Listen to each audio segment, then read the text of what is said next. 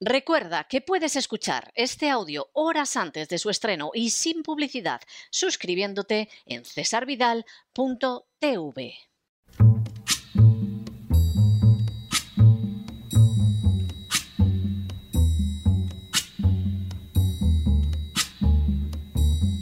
La voz con César Vidal, desde el exilio. When the night has come and the land is dark and the moon is the only light we'll see. No, I won't be afraid. Oh, I won't be afraid just as long as you stand, stand by me. Muy buenos días, muy buenas tardes, muy buenas noches y muy bienvenidos a esta nueva singladura de la voz. Soy César Vidal, hoy es el lunes 24 de enero de 2022 y me dirijo a los hispanoparlantes de ambos hemisferios, a los situados a uno y otro lado del Atlántico y como siempre lo hago desde el exilio. Corría el año 1670 cuando la Inquisición promulgó una ordenanza que prolongaba el uso del secreto en los procesos que tenían lugar en España. Ese secreto, que por otro lado existía desde hacía siglos, impedía que el acusado conociera las razones de su arresto y procesamiento y que pudiera, por lo tanto, defenderse. Todo ello mientras al mismo tiempo se le sometía a tortura, se le separaba de los suyos y sobre él pendía la terrorífica posibilidad de ver confiscados sus bienes y quemado su cuerpo. Por añadidura, el secreto iba unido de manera indisoluble a la práctica de la delación. Tan repugnante conducta era impulsada de manera explícita por la Inquisición que no sólo calificaba la delación como obra santa y merecedora de indulgencias, sino que incluso la presentaba como garantía de la eterna salvación. En ese sentido, la Iglesia Católica fue mucho más allá que los estados totalitarios nazis o comunistas podían prometer a los delatores recompensas materiales o reconocimiento social, como por otra parte también lo hizo la Inquisición. Pero nunca se atrevieron a garantizar el paraíso a los que colaboraban en la delación. No solo eso. Además, en el caso de la Inquisición, los testigos falsos o los delatores que mentían, a pesar de la enorme gravedad de sus acciones, no eran castigados jamás. Y no lo eran porque constituían parte fundamental de un engranaje que perseguía por encima de todo sembrar el pánico.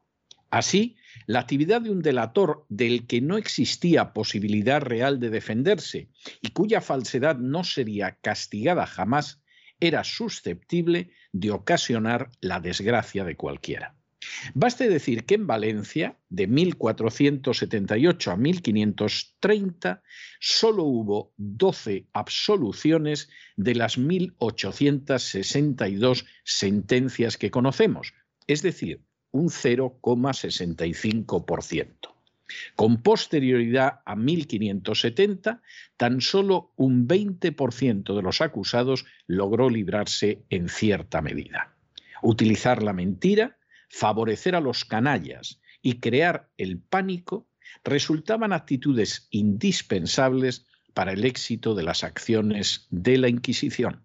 Sin el uso de la mentira, sin promover la vida de los criminales y sin sembrar el terror, la Inquisición poco o nada hubiera podido hacer. En las últimas horas hemos tenido nuevas noticias de la manera en que la Administración de Justicia ha vuelto a dejar expuestas las falsedades creadas por la Agencia Tributaria Española para poder expoliar más a sus víctimas. Sin ánimo de ser exhaustivos, los hechos son los siguientes. Primero, la sección segunda de la Audiencia Provincial de Madrid ha absuelto al magnate del acero José María Aristrain una de las mayores fortunas de España. Segundo, José María Aristrain aparecía en la lista de deudores de Hacienda como el número uno a causa de la deuda que no debía a Hacienda, pero que le imputaba la agencia tributaria. Tercero, En un primer momento, la Fiscalía reclamó una pena de 64 años de cárcel y una multa de 1.190 millones a Aristrain, que en la práctica hubiera significado la confiscación de toda su fortuna, además de varios cientos de millones de euros añadidos. Cuarto, Aristrain se negó a llegar a un acuerdo para permitir que la agencia tributaria lo expoliara y defendió su inocencia desde el primer momento. Quinto, la agencia tributaria y la fiscalía a su servicio sostenían que Aristrain, con el único objeto de no cumplir con sus obligaciones fiscales para con el erario público español, mediante un montaje puramente artificial, procedió a la deslocalización tanto de su domicilio fiscal como de sus participaciones sociales y así no tributar ni por su renta personal en el IRPF, ni por su patrimonio, ni por los dividendos y plusvalías. Sexto, igualmente la agencia tributaria afirmaba que todo ello, a pesar de que en el periodo comprendido entre el año 2005 y el año 2009 residía en territorio español donde mantenía sus relaciones económicas y personales más relevantes.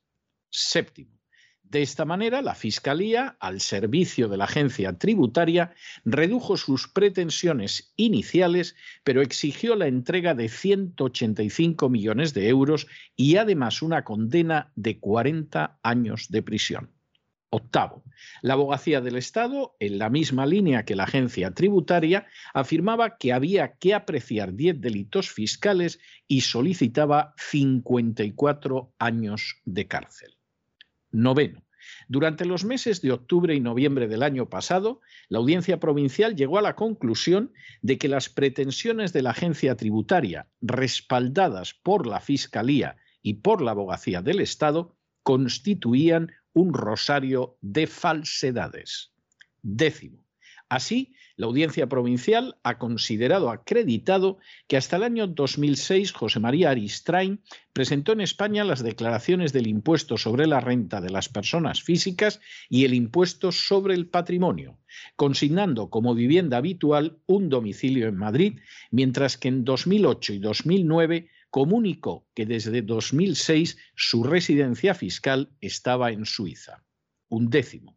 A partir de ese momento, la audiencia señala que no existen pruebas de esa maniobra que señalaban las acusaciones de la agencia tributaria porque no hay evidencias sólidas de que durante ese periodo en que declaraba ser residente en Ginebra viviera realmente en España. Duodécimo. La audiencia señala, de hecho, que no se ha practicado prueba alguna dirigida a acreditar que el acusado permaneciera en España más de 183 días en el año 2006 o en el 2009, porque solo se han abordado en el juicio los dos años intermedios, que son de los que constaba documentación intervenida en las entradas y registros y analizada por la agencia tributaria como los partes de sus escoltas y los billetes de avión. Décimo tercero. Por añadidura, el tribunal ha llegado a la conclusión de que ni siquiera en eso se ha conseguido acreditar la residencia en España de Aristrain, porque por lo que respecta al año 2007, el propio informe de la agencia tributaria considera que no puede acreditar más de 169 días y en lo que concierne al 2008, el tribunal solo ve acreditado que Aristrain estuvo 173 días en España. Décimo cuarto. La conclusión, pues, del tribunal es que la prueba practicada es insuficiente y no permite tener por acreditado que el acusado simulara un traslado de su residencia habitual durante los años 2005 a 2009, por lo que pierden toda base fáctica los delitos de defraudación tributaria que fundamentan la acusación. Si no ha sido acreditado que fuera residente en España ni que dirigiera desde Madrid dicha sociedad, no hay motivo para considerar que estaba obligado a tributar en razón de tales impuestos. Y decimoquinto, con todo lo más grave de lo recogido en la sentencia es la afirmación en el sentido de que literalmente la agencia tributaria llegó a plantear como pruebas meras suposiciones carentes de respaldo alguno. En otras palabras, pretendió enviar a prisión por décadas a una persona inocente y quedarse con todos sus bienes sobre la base de lucubraciones y falsedades. La conducta sistemática desarrollada por la agencia tributaria en España constituye una suma bochornosa de desprecio hacia los principios más elementales del derecho. De entrada, las conclusiones a las que llegan los inspectores de Hacienda se aceptan como verdaderas en todos los casos, aunque luego, como sucede en más del 51% de los asuntos que llegan a los tribunales, se demuestre que han sido totalmente falsas.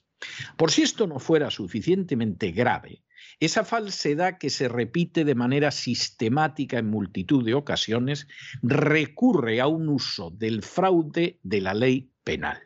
Así como en el caso de Aristrain, al no poder cobrar a la víctima de la agencia tributaria mediante la presión y el amedrentamiento, se recurre a la amenaza de llevar a la víctima a la cárcel.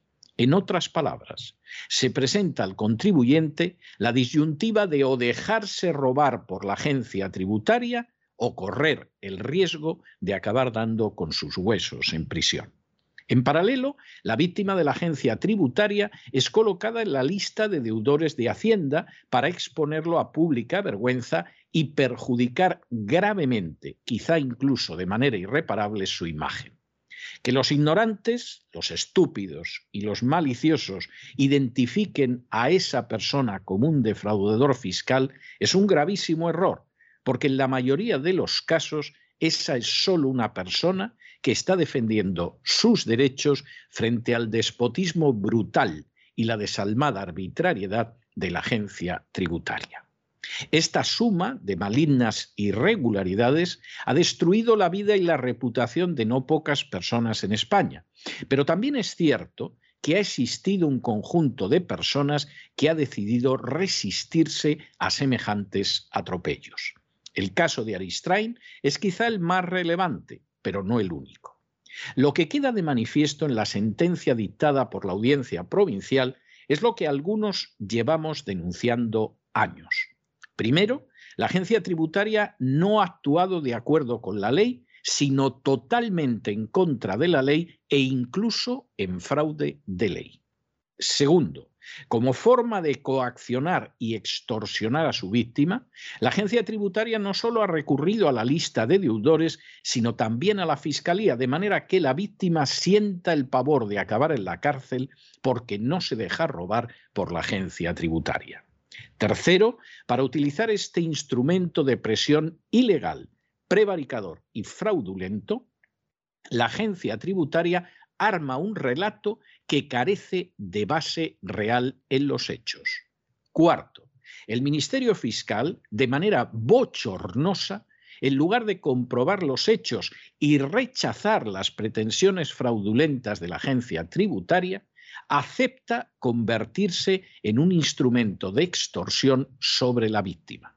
Y quinto, si los jueces actúan de manera independiente, en más del 51% de los casos niegan la razón a la agencia tributaria y por el contrario se la dan a sus víctimas.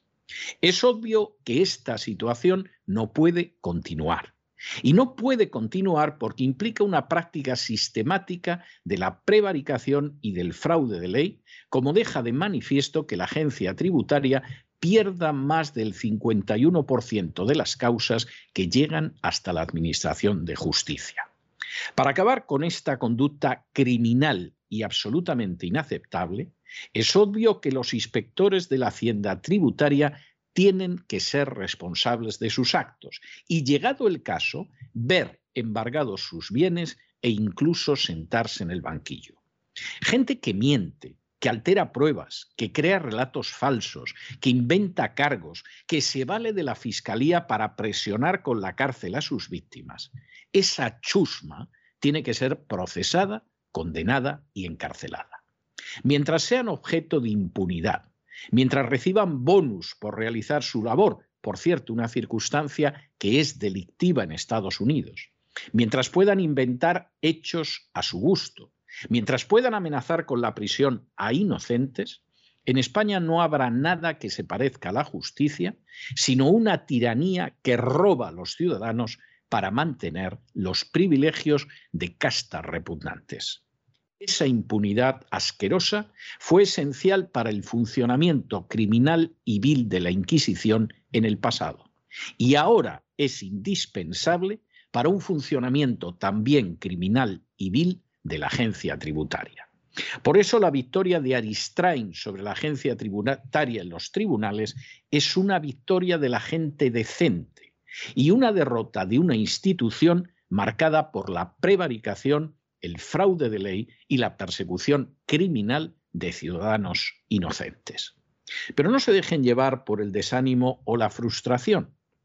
Y es que a pesar de que los poderosos muchas veces parecen gigantes, es solo porque se les contempla de rodillas y ya va siendo hora de ponerse en pie. Mientras tanto, en el tiempo que han necesitado ustedes para escuchar este editorial, la deuda pública española ha aumentado en cerca de 7 millones de euros y una parte va a entregar bonus a los sicarios prevaricadores de la agencia tributaria. Muy buenos días, muy buenas tardes, muy buenas noches. Les ha hablado César Vidal desde el exilio. Que Dios los bendiga.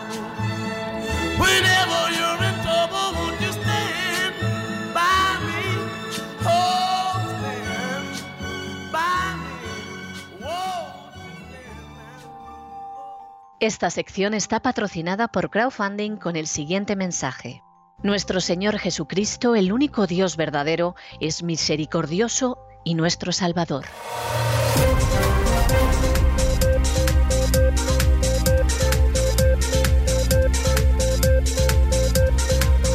Las noticias del día. Estamos de regreso y estamos de regreso después de ese editorial que hemos dedicado hoy a otra de las derrotas de la agencia tributaria. Porque la agencia tributaria tiene legiones de sicarios, tiene legiones de buscabonos, tiene legiones de esbirros, pero muerde el polvo una y otra y otra y otra vez. Por supuesto, a ustedes esto los medios de comunicación no se lo cuentan, porque, hombre, van a renunciar los medios de comunicación a la publicidad del Ministerio de Hacienda. Vamos, aunque el Ministerio de Hacienda esté vendiendo esclavos en el mercado de Argel, ni sueñen ustedes que van a perder un euro. Pero lo cierto es que más del 51% de las causas que llegan a los tribunales y que tienen que ver con la agencia tributaria las pierde la agencia tributaria. Imagínense cuántas causas donde la agencia tributaria no tiene razón, no llegan a los tribunales porque la persona se cansa, porque prefiere que la roben y que él cree que la van a dejar en paz, etcétera, etcétera, etcétera. Posiblemente si todas las causas llegaran a los tribunales, nos encontraríamos con más del 70 al 80% de las causas en las que las víctimas de la agencia tributaria recibirían justicia y la agencia tributaria quedaría expuesta como lo que verdaderamente es. La practicante de una prevaricación, de una mentira, de falsedades y, desde luego, de un fraude de ley continuado.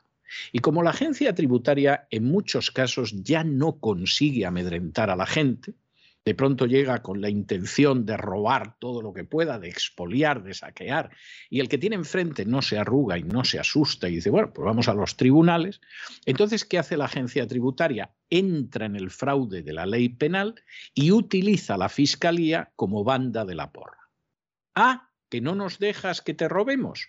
Bueno, pues entonces la fiscalía va por ti, te amenaza con prisión, etc. Hay gente que se arruga ante esto.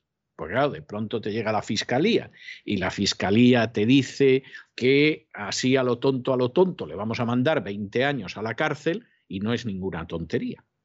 No es nada más que un instrumento de extorsión, porque luego inmediatamente la agencia tributaria dice, bueno, vamos a ver, no le vamos a quitar mil y pico millones pero nos conformamos con que nos dé ciento y pico millones.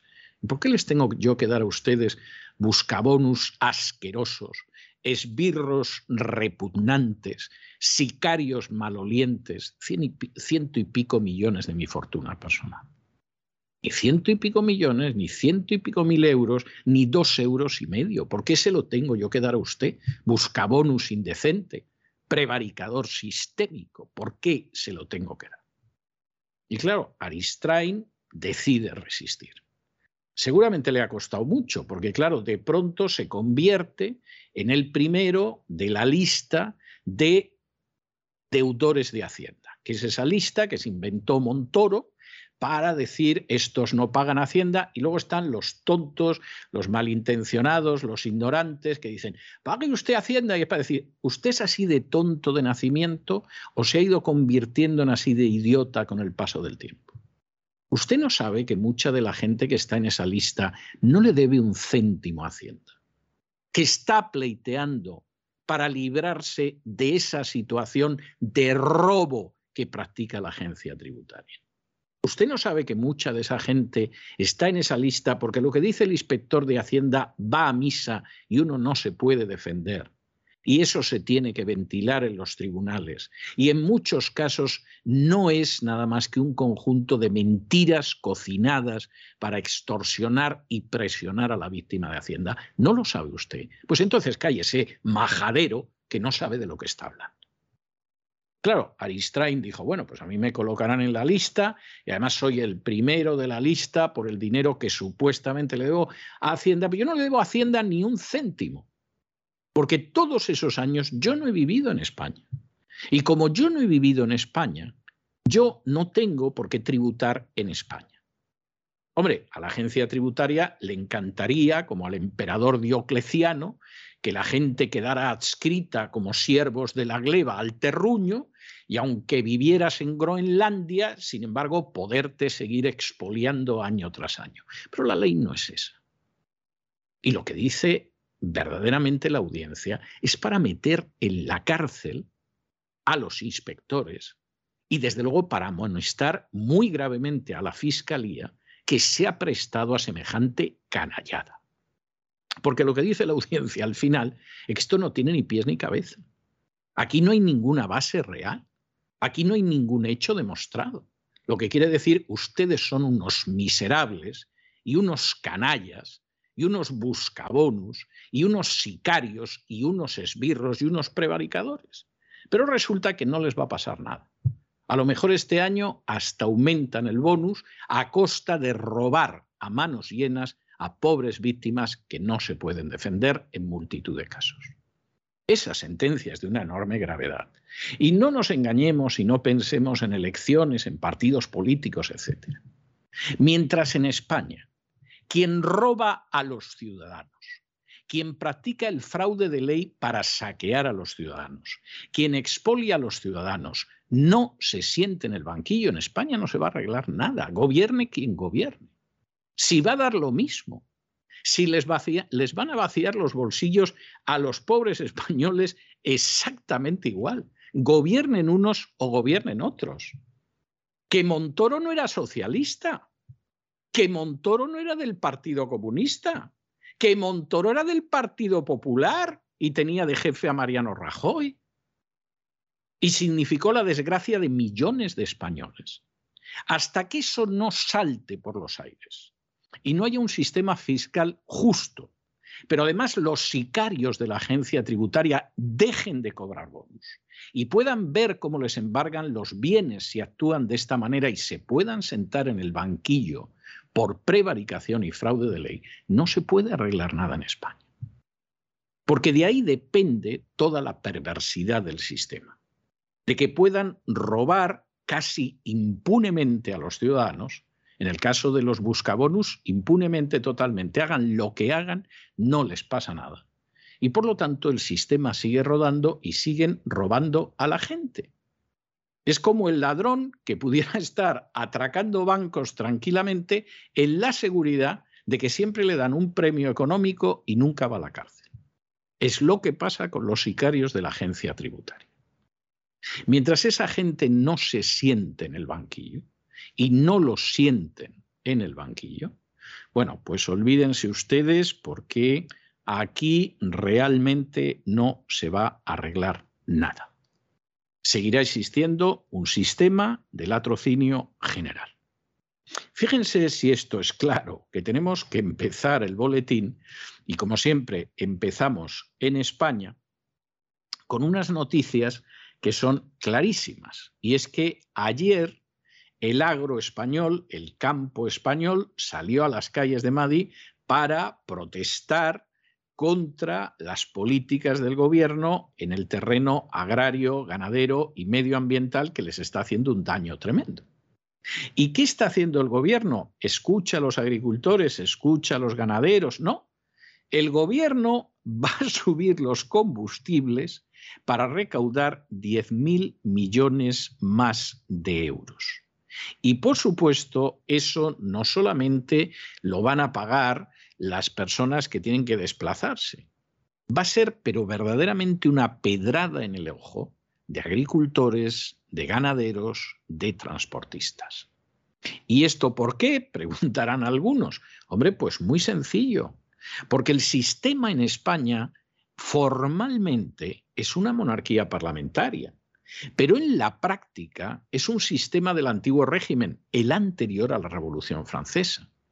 El gobierno decide las libertades que corta y recorta. Y por cierto, vamos a hablar esta semana y le dedicaremos un editorial a la Ley de Seguridad Nacional, que es el camino hacia la dictadura, pero además el camino acelerado. Junto con esa libertad que no existe en realidad porque está al arbitrio de los déspotas que ejercen el poder, por supuesto la idea de la igualdad ante la ley, olvídense ustedes. No es lo mismo ser la infanta Cristina, que te aceptan documentos falsos para que Hacienda no vaya por ti, que ser cualquier contribuyente, incluso un multimillonario como Aristrain, que de pronto alguno de los sicarios de la agencia tributaria dijeron, ¡Oh, lo que podemos llevarnos en bonus si este tipo lo empapelamos! Y alguno diría, sí, pero es que no hay por dónde empapelarle. Sí, sí, porque lo amenazamos con 40 años de cárcel y ya verás cómo se lo hacen los pantalones y le sacamos centenares de millones de euros, se lo robamos. Mira, ha sido que no. Es algo tremendo, pero esta es la realidad. Y para mantener ese sistema del antiguo régimen, donde no hay libertad, ni hay igualdad ante la ley, ni cosa parecida, se necesita un ejército de ladrones con carnet de funcionario que succionen los recursos de aquellos que producen en mayor o menor medida y los lleven a un presupuesto donde beneficia a las castas privilegiadas. Esto es terrible, pero esa es la realidad de España. Y los que no entiendan esto, pues como decían aquellos, están orinando fuera del plato, porque realmente no han comprendido cuál es el sistema en España creen que todo es una cuestión de partitocracia. No, eso es meramente instrumental. Creen que con un cambio de un partido a otro las cosas pueden cambiar. No, no. La experiencia reciente demuestra que pueden cambiar, pero a todavía peor, porque cada vez es más difícil mantener los privilegios de las castas privilegiadas. Y mientras eso no se corrija, no hay ninguna esperanza. Empiecen ustedes a sentar a inspectores de Hacienda, por fraude de ley y por prevaricación en el banquillo, y verán cómo el sistema tiene que alterarse porque no se va a poder mantener en pie. De manera que no pierdan el tiempo con que si voto en blanco, con que si voy a votar a estos. No, no, no, no. Vayan ustedes al nervio del sistema. Al nervio que permite que a ustedes se les robe, se les saque y se les expolie para mantener a las castas privilegiadas y en el momento en el que vayan a por ese nervio, el sistema se colapsará, como ha pasado en otros momentos históricos, dicho sea de paso. En fin, examinamos estas y otras cuestiones que les afectan y vaya si les afectan con la ayuda absolutamente indispensable de María Jesús Alfaya. María Jesús, muy buenas noches. Muy buenas noches, César. Muy buenas noches a los oyentes de la voz. El campo español salió ayer a las calles de Madrid para protestar por las políticas del Gobierno. Desde la Asociación Organizadora de la Movilización, Alma Rural, piden que el Gobierno cambie las políticas agrarias, ganaderas y medioambientales que les están perjudicando. Aseguran que se trata de leyes que tienen su origen en una ideología radical y orientada a un planteamiento que no tiene nada que ver con la vida del campo. Y decían también, es como si castigáramos continuamente a las personas que nos traen la comida a casa. Los trabajadores del mundo rural traen la comida a las ciudades y les ponen una zancadilla. Además denuncian cómo entran productos de otros países y los nuestros dicen se quedan en los árboles. Y dan otros ejemplos, como que los productores de leche trabajan por debajo del coste y cada vez hay menos cupo para la pesca. Son algunas de las situaciones que sufren. Por ello piden que se proteja a los productores españoles. Por cierto, algo que también va a perjudicar al sector del campo y a toda la economía en general parece que el Gobierno estudia subir los impuestos de los combustibles, en especial la gasolina, para recaudar 10.000 millones más. Los grupos de la oposición han pedido la comparecencia de la ministra de Hacienda para que dé explicaciones sobre ello. Y hablando y hablando de castas privilegiadas, la siguiente noticia, a la que le vamos a dedicar un editorial también en esta semana, pero había que dar la noticia ya, es una noticia de campeonato. En el año 1998, José María Aznar impulsó una reforma de la ley hipotecaria absolutamente ilegal y que no pasó por el Parlamento. Se las arregló, hay quien dice, bueno, pero es que esto de los decretos, Pedro Sánchez, vamos a ver, los decretos de la manera más bochornosa los utilizó Rajoy de una forma que dan ganas de vomitar es verdad que los ha continuado este gobierno, porque si lo hizo Rajoy, ¿por qué no lo van a hacer ellos? Pero también hubo algún caso importante en la época de Aznar. Y en el año 98, Aznar impulsa una reforma de la ley hipotecaria que tenía que pasar por el Parlamento, pero que por supuesto no pasó por el Parlamento porque se hubiera podido organizar la de San Quintín, consistente en que la Iglesia Católica podía inmatricular, es decir, realizar la primera inscripción en el registro de todos los bienes inmuebles que quisiera con la simple firma del obispo. Esto es una vergüenza, pero demuestra hasta qué punto en España hay castas privilegiadas y no vienen de la transición para acá, vienen de siglos para acá. Y de pronto, pues la Iglesia Católica empezó a ver bienes que no tenía inscritos, anda que no han tenido siglos para inscribir en el registro los bienes, y empezó a inscribir fincas y fincas y fincas y fincas, vamos, como si se fuera a acabar el mundo a la semana siguiente. ¿Cuál fue el resultado de esto? Bueno, pues que la Iglesia Católica, a lo tonto, a lo tonto, se inscribió cerca de 35.000 bienes inmuebles en el registro a su nombre. Concretamente, que se haya podido determinar, 34.961. Es que esto es impresionante, esto es la desamortización al revés. Es algo impresionante. Y basándose en una ley que no tiene la menor legalidad, y que impulsó Aznar de manera bochornosa en un pacto con el cardenal Rouco, 34.961 inmuebles que se hayan podido identificar, se los inscribió la Iglesia Católica a su nombre.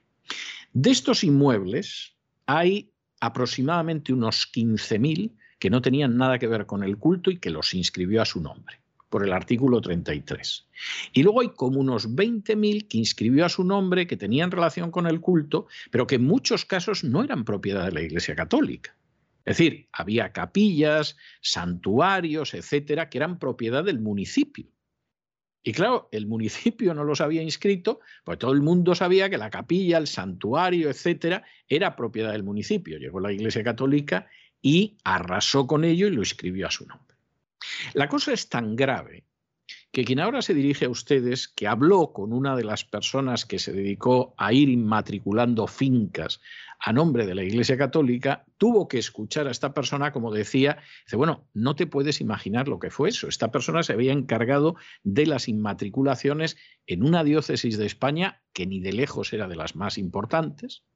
Y me dice, bueno, había efectivamente un inmueble que era de la Iglesia Católica, dice, pero empezamos a ver todos los que no había registrados alrededor y aunque no eran nuestros, los registramos a nombre de la Iglesia Católica. Esto fue un saqueo. ¿Cómo sería el saqueo? ¿Cómo sería el expolio? ¿Cómo sería el robo? que, dado que esto era un escándalo y que, en fin, han ido apareciendo publicaciones diciendo, pero bueno, si esta gente ha inscrito a su nombre multitud de inmuebles que no eran suyos, si en algún caso al pobre párroco que no tenía culpa de nada, lo han corrido del pueblo a pedradas porque determinados inmuebles del pueblo acabaron inscritos a nombre de la Iglesia Católica, etc. ¿Cómo no será el escándalo que Omeya, se reúne el presidente de la conferencia episcopal, el cardenal Omeya, se reúne con el presidente del gobierno social comunista, Pedro Sánchez, y después de la reunión reconocen que hay unos mil inmuebles que la Iglesia registró a su nombre, la Iglesia Católica, y que esos inmuebles no son suyos. Esto, esto es algo verdaderamente impresionante. Señor presidente del gobierno, que sepa usted que hay 35.000 inmuebles que inscribimos, así porque sí, y de esos 35.000, pues hay unos mil que nos equivocamos. Dirás que es una equivocación o dos o media docena. Hay como unos mil que los inscribimos por error y, en fin, estos estamos dispuestos a reconocer que no son nuestros. A saber el número de miles. Pero es que fíjense ustedes, mil inmuebles, pero bueno, mil inmuebles es una fortuna. O sea, eso es algo impresionante. Bueno, pues la Iglesia Católica decidió que arramblaba con todo y se acabó y al final pues ha terminado llegando a un acuerdo con el gobierno de Pedro Sánchez, porque el gobierno de Pedro Sánchez tenía informes eh, muy importantes sobre el expolio y el robo y el saqueo que había practicado la Conferencia Episcopal Española y de vez en cuando amenazaba con esto y finalmente ha pasado lo de siempre. La Iglesia Católica llega a un pacto. Entonces, mire usted, de los 35.000, por aquí hay 1.000, que ah, tampoco es tan importante, estamos dispuestos a renunciar a ellos y por supuesto, los otros 34.000 es que no los tocan. Y parece que van a llegar a un acuerdo y todos están contentos. Pedro Sánchez podrá decir la injusticia de las inmatriculaciones ha quedado corregida y Omeya podrá decirle al Papa Francisco no se preocupe, santidad, que aquí hemos robado miles y miles y miles y miles de inmuebles, al final hemos cedido como un millar pero bueno, como hemos inscrito 35.000, que a saber cuántos no teníamos el menor derecho, oiga, que hemos salido ganando totalmente en la operación. Luego habrá gente que diga que no hay castas privilegiadas en España. Ya me contarán ustedes qué institución se les ocurre a ustedes, incluida partidos políticos, que pueda llevar a cabo semejante robo y que al final llegue a un acuerdo con el presidente del gobierno de te doy unos cuantos y el resto para mí para siempre. Porque Santa Rita Rita, lo que se da no se quita. Y quien no se dé cuenta de lo que es la realidad del régimen en España es que verdaderamente no se da cuenta de nada. O sea, esta es la historia que hay y realmente no hay más vuelta de hoja. Y mientras no se capta esto, no hay posibilidades de arreglar nada. Porque se tiene una idea totalmente distorsionada y falsa de lo que sucede en España. Y es como si vas al médico y tienes un cáncer de estómago y el médico te dice, tiene usted gases, tómese estas pastillas y expulsa los gases. Bueno, pues en España estamos con la idea de que se puede expulsar a unos gases o a otros según las elecciones y no, no nos damos cuenta, o mucha gente no se da cuenta, de los cánceres que corroen el cuerpo nacional desde hace siglos, no desde la muerte de Franco para acá. El presidente del gobierno, Pedro Sánchez, se ha desplazado hasta la sede de la Conferencia Episcopal Española para preguntar a la Iglesia qué hay de lo suyo. ¿Qué pasa con los inmatriculados de la Iglesia? Una reunión entre el presidente de la conferencia episcopal, el cardenal Juan José Omeya, y el presidente del gobierno español, después de que hayan finalizado los trabajos de la comisión mixta en la que formaba parte la conferencia episcopal y el gobierno, para hacer un recuento de los bienes inmatriculados en poder de la Iglesia católica. Según explica la propia conferencia episcopal, esta ha realizado un exhaustivo estudio de verificación de los procesos de inmatriculación de cada uno de los bienes atribuidos a la Iglesia Católica. El cardenal Omeya ha entregado al presidente del Gobierno el libro con el análisis que ha realizado la Iglesia sobre este listado de bienes inmatriculados entre los años 1998 y 2015, que el Gobierno entregó al Congreso. Tras este estudio, el cardenal Omeya ha revelado al presidente Pedro Sánchez que como resultado de esta investigación hay una serie de bienes de la Iglesia, un millar, que ésta pues no sabe si son de ella, no le consta su titularidad o no sabe si pertenecen a un tercero. Según sigue explicando la conferencia episcopal en su propia página web, les leemos, la previsión es que el Gobierno ponga en conocimiento de las entidades locales y de los registros esta información y se puedan de este modo iniciar los procesos de regularización que, en su caso, pudieran corresponder. A estos efectos, la Iglesia manifiesta su compromiso de colaboración a fin de facilitar tales procesos. Este millar de inmuebles son exactamente 965 bienes, de un total de 34.961 que la Iglesia Católica registró a su nombre gracias a la reforma de ley hipotecaria que aprobó el expresidente del Gobierno José María Aznar.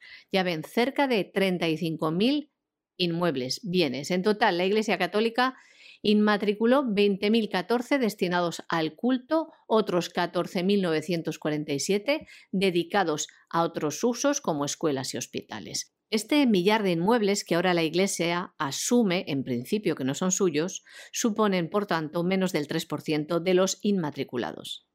Y acorde a la buena sintonía que el que fuera obispo de Barcelona quería mostrar a Sánchez durante la reunión, les leemos lo que dice la página web de la conferencia episcopal tras esta reunión. El cardenal Omeya ha trasladado al presidente Sánchez el trabajo de la Iglesia al servicio del bien común durante la pandemia, así como la preocupación por las cuestiones sociales de inmigración, corredores humanitarios y las dificultades en la España vaciada, que brotan de la concepción cristiana en torno al ser humano. Nos vamos a Hispanoamérica y recalamos en Venezuela, porque aquí están empezando a moverse por eso de que va a haber elecciones presidenciales en el año 24. La oposición últimamente eh, se mueve. También hay que decir que con un escepticismo terrible por parte de los venezolanos, porque desconfían y no les faltan razones. Y en medio de esos movimientos, pues claro, las fichas de ajedrez varían. Por ejemplo, pues eh, el Partido Socialista Unido de Venezuela, es decir, el chavismo, va a llevar a la Fiscalía a la oposición venezolana por supuestamente haberse apropiado de dinero público, lo cual es verdaderamente tremendo. Esta es una de esas situaciones en las que supuestamente ha habido robo de recursos, eh, robo de recursos de la gente de Guaidó. La gente de Guaidó se ha quedado con dinero. Es decir, yo no sé si finalmente aquí eh, los chavistas van a conseguir empapelarlos, etcétera, etcétera, pero recuerden ustedes esa grabación tan desagradable de un hermano de Guaidó diciendo que tenemos poco tiempo y por lo tanto había que empezar a robar ya. De manera que aquí, pues, esta es una situación en la que no sabemos si al final los empapelan o utilizan esto como una medida de extorsión para que se arrodillen, como si fueran sicarios de la agencia tributaria. Esto es difícil de saber. Pero que ya hemos entrado en la lucha para ver qué va a suceder en las elecciones del 2024, esto no tiene vuelta de hoja. Guaidó al que ya no reconoce casi nadie, debe de haber como una docena de países que lo reconocen como presidente interino. El resto o no lo reconocen directamente o le dan la espalda y le dejan que hable solo como los locos, como pasa con la Unión Europea. Pues Guaidó sale ahora con la historia de que en las próximas elecciones presidenciales, que son en el 24, tendría que haber un candidato único de toda la oposición, que suponemos que pensará que, tiene que ser él, para poder desalojar a Maduro. Claro, esto plantea problemas. ¿eh? Primero, que haya un candidato único de la oposición y que sea Guaidó, ni lo sueñen ustedes. Porque evidentemente Guaidó se puede presentar con esa idea y además con la idea de que a lo mejor hasta gana pero no duden ustedes de que el chavismo va a ir sacando, como si fueran setas en época de lluvia, otros candidatos que dividan la oposición.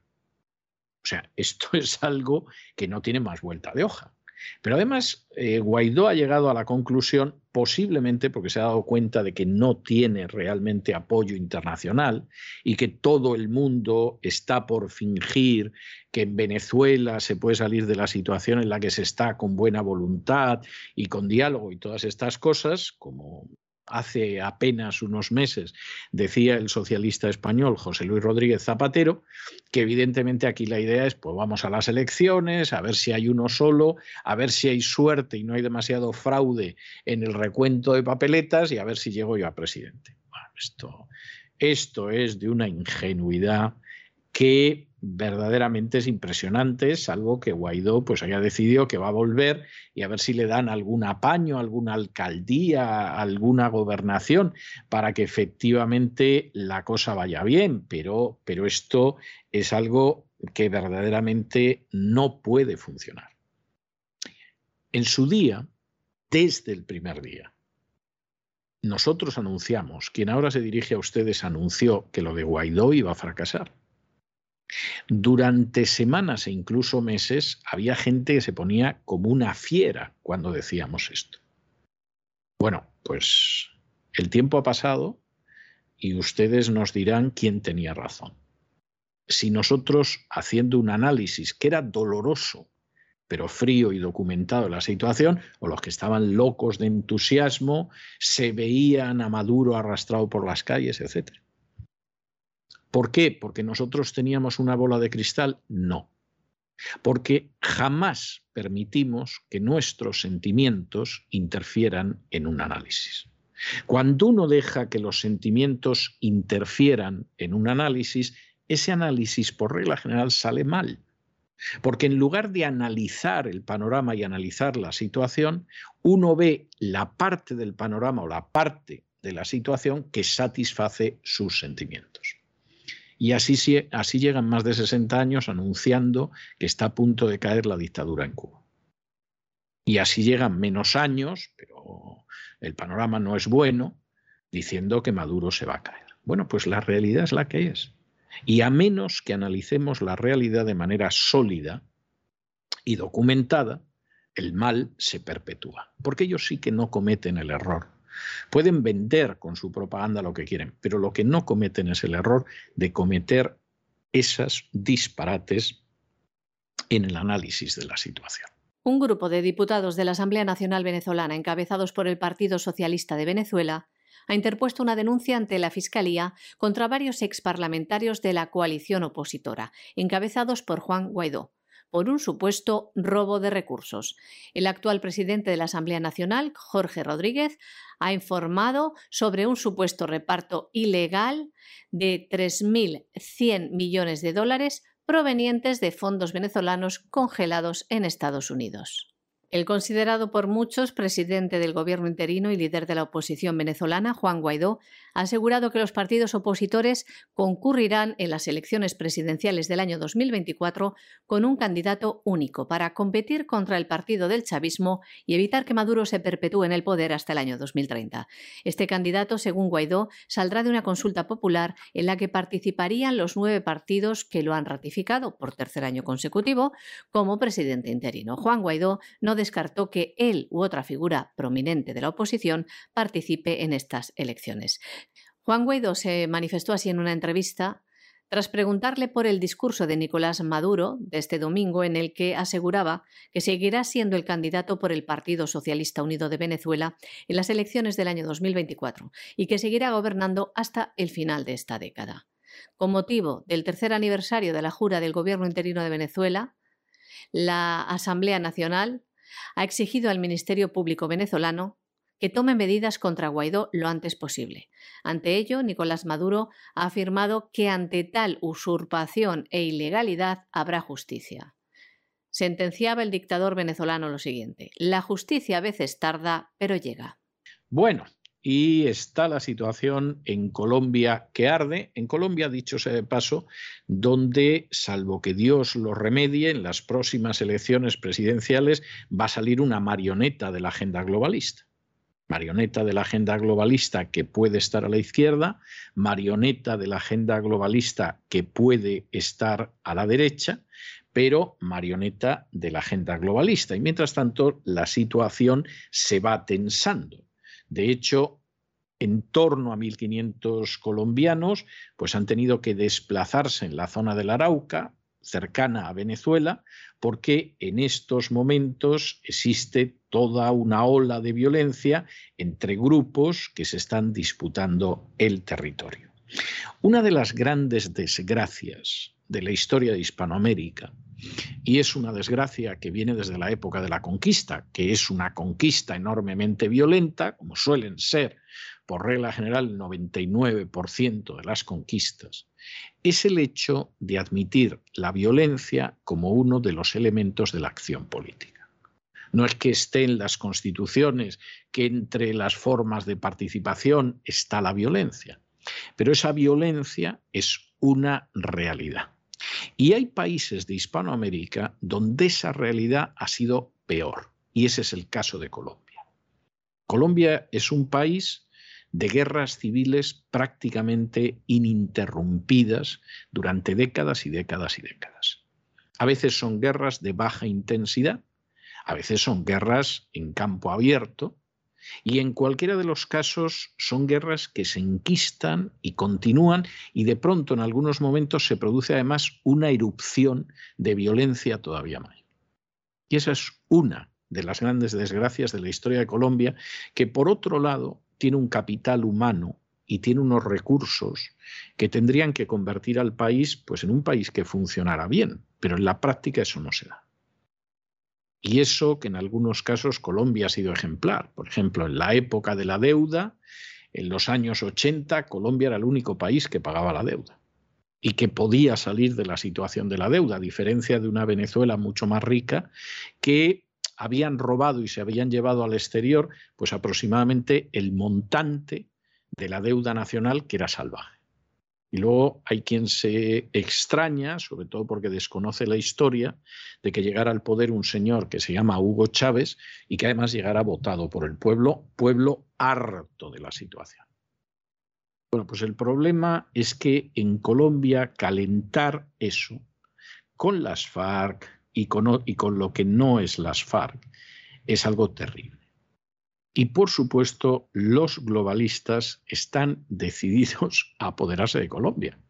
De hecho, la tienen medio medio, pues evidentemente solo hay que mover algunas piezas, como es la violencia, que es una lacra nacional, es muy triste, pero es así, y llevar las cosas en la dirección que queramos. No sabemos si va a ser la marioneta de izquierdas o la marioneta de derechas, pero que desde luego existen indicios inquietantes de que finalmente quien va a ser el próximo presidente colombiano es una marioneta de la agenda globalista, eso lamentablemente no se puede ni ocultar ni negar. Alrededor de 1.500 colombianos se han desplazado en la región colombiana de Arauca, fronteriza con Venezuela, tras la oleada de violencia que afronta la zona por la presencia de grupos armados que se disputan el territorio. La Defensoría del Pueblo de Colombia ha confirmado también el secuestro de cuatro personas en el municipio de Tame, en el estado colombiano de Arauca. Individuos armados se presentaron el sábado por la tarde en el poblado de El Botalón de Tame. En varios vehículos entraron en las viviendas de las víctimas y se llevaron a los cuatro civiles por la fuerza. También el sábado, individuos armados han lanzado dos granadas de fragmentación contra la comisaría de policía de Acarí, en el norte de Santander. Ambos artefactos cayeron en el parque principal y no estallaron. El ejército atribuye este ataque al Frente 33 de las FARC. Es el tercer hostigamiento contra la policía en norte de Santander en menos de ocho días. Y nos vamos a internacional. Y bueno, la situación en internacional es verdaderamente maravilloso. La Organización Mundial de la Salud, repito, la Organización Mundial de la Salud, escuchen bien, la Organización Mundial de la Salud nos sale ahora con que los menores de 12 años no deben vacunarse contra el coronavirus. Esto en medio de unas campañas salvajes para vacunar a los niños en las últimas semanas. Posiblemente ya los que tenían que vacunarse se han vacunado casi todos y sale la Organización Mundial de la Salud diciendo que no hay que vacunarlos porque los datos de eficacia y de seguridad, pues hombre, no son lo que deberían ser, no vacunen a los niños. A buenas horas, mangas verdes, que dice un dicho castizo en España. A buenas horas con campañas masivas de vacunación, con ejemplos que hemos visto en el Canadá que daba vergüenza ajena, en España llevando a colegios enteros a vacunarse y diciendo a los niños que eran unos héroes, que se daba la circunstancia de que estaban salvando a sus abuelitos, y ahora la Organización Mundial de la Salud nos dice que no. Claro, esto coincide como les dijimos hace unos días en un editorial, con el hecho de que el relato oficial del coronavirus cada vez es más difícil de mantener. Este fin de semana ha habido manifestaciones verdaderamente gigantescas en contra de la manipulación de la mentira del relato oficial del coronavirus en España, en los Estados Unidos, en Francia, en Gran Bretaña, en Alemania, en Italia, en Australia, en Nueva Zelanda, en el Canadá, en Suiza, en los Países Bajos y en Austria, por mencionar unos cuantos. En España las manifestaciones se han dado en varios lugares, Zaragoza, Madrid, pero sobre todo en las provincias vascas. En Italia la manifestación que hubo este fin de semana fue verdaderamente colosal y además para dejar de manifiesto que había más de 60.000 médicos que han dicho que no se vacunan y que hay más de 2.000 médicos a los que se ha suspendido precisamente por no vacunarse. Y en otros lugares, pues evidentemente las manifestaciones han tenido incluso un invitado de lujo como Luc Montagné, premio Nobel de Medicina, diciendo que es un crimen administrar esas vacunas a los niños, afirmando que las vacunas contra el coronavirus no solo no son efectivas, sino que son perjudiciales, insistiendo en el hecho de que hay muchas personas que ahora mismo están muriendo como consecuencia de las denominadas vacunas contra el coronavirus, o suplicando a sus colegas que dejen de utilizar este tipo de vacunas. Ya, como verán ustedes, el panorama es claro y el relato cada vez es más difícil de sostener. De ahí que en algunos medios de comunicación ya estén reculando sobre el tema. De ahí que haya países donde hayan decidido que todas estas payasadas que hemos tenido, payasadas siniestras y graves, que hemos tenido que soportar durante dos años, pues que ya desaparecen. Los primeros que lo han dicho son los británicos y el resto vienen detrás y se acabó el confinamiento y la mascarilla y la distancia de seguridad y todo esto, porque no sirve para nada, salvo para el control social. El barco está virando. Está virando todavía a una velocidad pequeña porque el miedo es que se amotinen los que van en el barco ¿eh? y acaben colgando a los oficiales de, del palo mayor. Pero lo cierto es que el barco ha empezado a virar. Aquí el chicle, si lo siguen estirando mucho, se va a romper y entonces vamos a ver con qué entretenemos a la gente. De momento hay un lío tremendo en Ucrania sobre el que se está mintiendo de la manera más descarada y en cualquiera de los casos, bueno, pues a ver si entre Ucrania y alguna cosa más distraemos a la gente, salimos del coronavirus y pío pío que yo no he sido. Bueno, pues esto, como lo de los sicarios de la agencia tributaria, no puede quedar así. Lo que no puede haber es impunidad para esa gente. Y si hay impunidad para esa gente, la próxima vez va a ser todavía peor que esto, aunque cueste creerlo. La Organización Mundial de la Salud actualizaba su información sobre lo que el ciudadano debe saber de las vacunas en su página web. En concreto, sus pautas de las inyecciones de ARN mensajero de Pfizer. Y decía lo siguiente. Los niños menores de 12 años no deben ser vacunados de forma rutinaria, dado que actualmente no hay datos de eficacia o seguridad disponibles para los jóvenes y añadía por ello que los gobiernos deberían abstenerse de administrarles las vacunas, vacunas entre comillas. La pregunta que nos hacemos desde aquí, desde este programa La Voz, ¿cómo la OMS advierte de esto ahora? ¿No han estudiado los experimentos genéticos antes de recomendarlos a la población mundial? ¿No los han estudiado antes de recomendar a los gobiernos que vacunen a los niños? Algo que deja clara su complicidad en todo esto. Y a pesar de que ahora la OMS publica esto, muchos países ya han vacunado a niños de 5 años, siguen vacunándolos, siguen recomendando la vacunación, incluso en algunos lugares hasta de bebés. Criminal. Pero como ven, la verdad siempre acaba saliendo y la ciudadanía de todo el mundo se está rebelando frente a la tiranía de los gobiernos que imponen de manera ilegal vacunas y restricciones que atentan contra la salud, contra la vida, contra las libertades, contra la economía. Este fin de semana, multitudinarias manifestaciones en países como España, Estados Unidos, Francia, Reino Unido, Alemania, Italia, Australia, Nueva Zelanda, Canadá, Suiza, Países Bajos o Australia.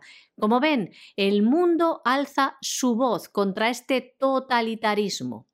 En España ha habido varias manifestaciones. Ustedes no se habrán enterado porque los medios de comunicación no lo cuentan. Por ejemplo, en provincias vascas. En Italia también ha sido sensacional la abrumadora manifestación porque el totalitarismo es evidente y les damos otra noticia en Italia. Han suspendido a cerca de 2.000 médicos por no vacunarse y además les amenazan con sanciones si hablan mal de las vacunas. Italia, al fecha del 20 de diciembre, había como 60.000 médicos sin vacunar, una cifra muy importante. Pues ahora, un mes después, se ha reducido mucho esta cifra debido a las amenazas y a las presiones que están sufriendo los médicos para que no hablen de lo que está produciendo la vacuna. En Italia, miles de personas acogieron al premio Nobel Luc Montagnier, que ha sido denostado por los globalistas por advertir sobre el peligro de estas pseudovacunas. El científico de 89 años dio un discurso que ponía los pelos de punta, en, el que decía cosas como estas, cosas que lleva diciendo años, pero es silenciado y denostado. Sin ir más lejos, como ha sido tal el éxito de esta manifestación en Italia y los corresponsales no podían ocultarlo. Pues los medios, pues tenían que darlo, evidentemente, pero los medios, como el mundo, vendidos a las farmacéuticas y al globalismo, no podían dar la noticia en su totalidad, sino que tenían que denostar a este premio Nobel. Este era el titular del mundo. Montagnier, las locuras anticientíficas del premio Nobel que aisló el VIH, y extrae en su cita: Los no vacunados salvarán a la humanidad. Y ellos dicen, ya ven, el mundo, que es una locura. Se atreven a juzgarlo en un titular, esa es la imparcialidad. Como subtítulo esta noticia, dice lo siguiente: La paradoja del científico que aisló el virus del VIH. Hoy viaja por Europa clamando contra las vacunas del COVID convertido en un paria de la comunidad científica. Vergonzoso. ¿Y por qué se molestan tanto estos medios de comunicación? ¿Por qué denostan a este científico en lugar de limitarse a manifestar su mensaje, como vamos a hacer aquí hoy, para que ustedes lo escuchen? ¿Qué ha dicho que molestó tanto? ¿Qué ha dicho que no quieren que ustedes conozcan? Pues cosas como estas. Estas son las frases. Es un absoluto crimen dar estas vacunas hoy en día a los niños. Señores, les acabamos de dar la noticia de la OMS, la propia OMS lo reconoce. Más frases de Luc Montagnier en Italia este fin de semana. Las vacunas no solo no son efectivas, sino que son perjudiciales y pueden promover otras infecciones y también causar enfermedades nerviosas muy graves en el cerebro. Más frases, les vamos a leer. La proteína que se ha utilizado en las vacunas contra este virus es, en efecto, tóxica. Es un veneno.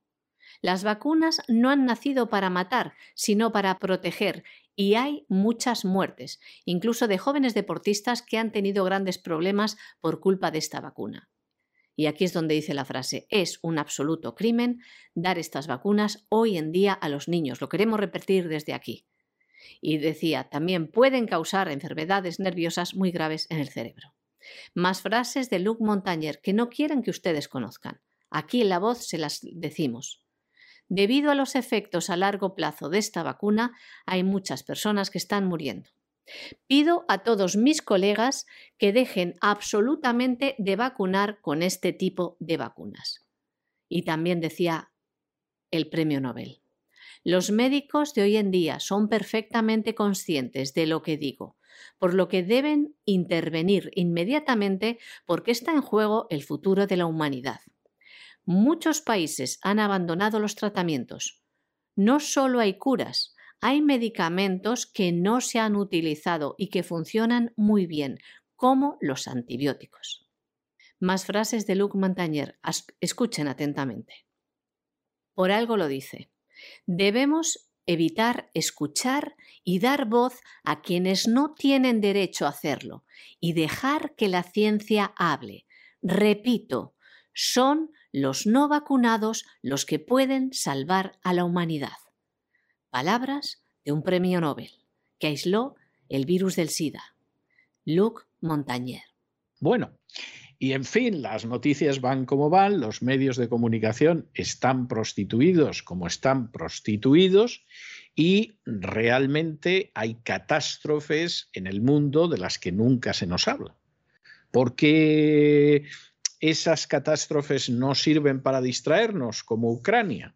Todo lo contrario, nos pueden abrir los ojos a muchas cosas. Por ejemplo, ¿cuál es el peor desastre humanitario según las Naciones Unidas en estos momentos?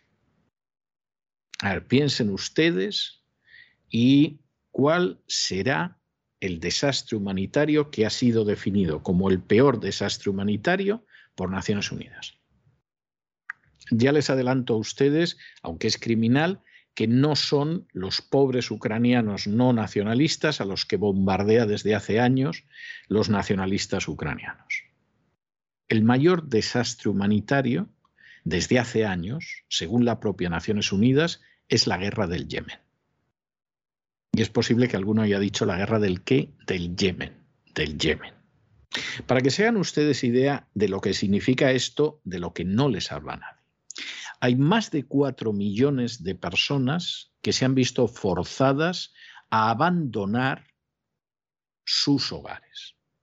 Pero en el Yemen, 21 millones de personas, es decir, el 71% de su población, necesitan alguna forma de ayuda humanitaria. En ese Yemen, que está en guerra y nadie les dice nada, hay 5 millones de personas al borde de la muerte por hambre. De nuevo, cifras de Naciones Unidas. Y para finales del año 20, no del 21, del año 20, se calculaba que el número de muertos en la guerra había superado las 230.000 personas. Esto es algo verdaderamente terrible, con crímenes de guerra cometidos por ambas partes. ¿Han visto ustedes mucha información sobre el Yemen? ¿Tienen una idea lejana de lo que es esa guerra del Yemen, donde ha muerto ya, pues seguramente a estas alturas, un cuarto de millón de personas? ¿Donde hay 21 millones de personas que necesitan ayuda humanitaria? ¿Donde hay 5 millones al borde de morir por hambre? ¿Han oído ustedes hablar de esto? ¿Qué ha pasado en el Yemen? dirá alguno. Bueno, pues miren ustedes, en el año 2014 cae el gobierno del Yemen que se llevaba bastante bien con Arabia Saudí. Y como siempre que caen este tipo de tiranías, pues acaba apareciendo, porque la política odia el vacío de poder, acaba apareciendo gente, en este caso un movimiento que son los hutis, en el año 2015 que quieren apoderarse del poder. Y en ese momento es cuando Arabia Saudí dice, ni hablar. Yo no quiero ni lejanamente que en el Yemen, que es mi patio trasero, porque Arabia Saudí tiene derecho a tener su patio trasero, por lo visto, por lo menos Washington lo piensa, yo no voy a permitir que haya un gobierno que yo no controlo y que incluso pueda ser hostil.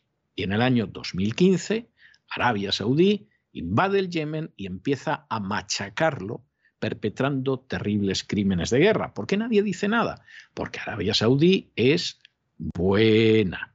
Fíjense ustedes si será buena Arabia Saudí, que según la versión oficial de los atentados del 11 de septiembre, todos los implicados eran saudíes, los terroristas, y los tribunales americanos, con cualquier presidente, han impedido que se investigue la posible implicación de Arabia Saudí en esos atentados. Fuimos a invadir Afganistán, después invadimos Irak, que no tenían nada que ver con eso, pero la implicación de Arabia Saudí no se ha podido en ningún momento investigar siquiera. Porque Arabia Saudí es buena, efectivamente. Hasta Donald Trump, que antes de llegar a la Casa Blanca tenía claro que Arabia Saudí de buena no tenía nada, una vez en la Casa Blanca tuvo que lanzar el mensaje de que Arabia Saudí era buena e Irán, por supuesto, era malo, malísimo. En el año 2015, Arabia Saudí entra en el Yemen perpetrando horribles crímenes de guerra, el mayor desastre humanitario que sufre ahora mismo el planeta, bombardeos terribles, todo ello con el respaldo directo de los Estados Unidos, pero los UTIs estos deben de ser un hueso muy duro de roer. Y Arabia Saudí no consigue acabar con ellos. Destroza el Yemen, provoca muertos por doquier, pero evidentemente no consigue nada. En el año 2018, Arabia Saudí lanza una nueva y terrible ofensiva de la que lógicamente no nos hablan, porque si están matando a decenas de miles de personas por allí y quien los mata es Arabia Saudí, los medios de comunicación no nos cuentan nada. El problema es que a pesar de la terrible ofensiva de Arabia Saudí en el 2018, no consigue acabar con los hutis y se llega a un alto el fuego. Y parece que durante un tiempo, bueno, pues de una y otra parte salen golpes, pero la cosa no va tan allá. En el año 2021, el año pasado, los hutis inician una ofensiva contra Marib, que es el último reducto de los partidarios de Arabia Saudí en el norte, para expulsar a los saudíes. Y, por supuesto, en un momento determinado, los UTIs, que vamos, son correosos, ¿eh? son correosos, duros y gente dispuesta a aguantar. Algunos dicen, hombre, tienen a Irán detrás, sí, pero eso no convierte a la gente en dura, correosa y todo lo demás. Arabia Saudí tiene detrás a Estados Unidos y no se está imponiendo en la historia, está arrasando todo lo arrasado y causando la muerte de miles y miles y miles de civiles inocentes, pero no consigue imponerse. Los hutis deciden que además le van a dar un golpe a los Emiratos Árabes Unidos con drones y misiles porque se da la circunstancia de que lo pueden hacer y porque están convencidos de que pueden liberar al Yemen de la invasión saudí. E inmediatamente Arabia Saudí en las últimas horas ha lanzado unos bombardeos terroríficos sobre el Yemen. Esto es enormemente grave es una zona teóricamente muy delicada. Bueno, pues de esto no les van a contar a ustedes nada. Ya los tienen entretenidos con eso de que Putin se le ha metido entre ceja y ceja invadir Ucrania, aunque el que ha sido hasta hace pocas horas el jefe de la Marina alemana ya dijo que eso es una estupidez, que Putin no va a invadir Ucrania ni cosa parecida, que por supuesto Crimea va a seguir formando parte del territorio ruso y que evidentemente a Europa lo que le interesa es llevarse bien con Putin y no meterse en líos en Ucrania. Y claro, lo forzaron a dimitir a las pocas horas. Y con eso entretienen a la gente. De esa manera, como además, por ejemplo, el gobierno español ha decidido mandar unos aviones a Bulgaria, que ya se sabe que es un país con unos lazos con España tremendos. Vamos, eh, como dicen en Hispanoamérica, España y Bulgaria son uña y mugre, ¿no? Es una unión tremenda. Y va a mandar unos barcos al Mar Negro, que a saber lo que se les habrá perdido en el Mar Negro, pues España no está en el Mediterráneo impidiendo la invasión africana, ¿no? Eso jamás.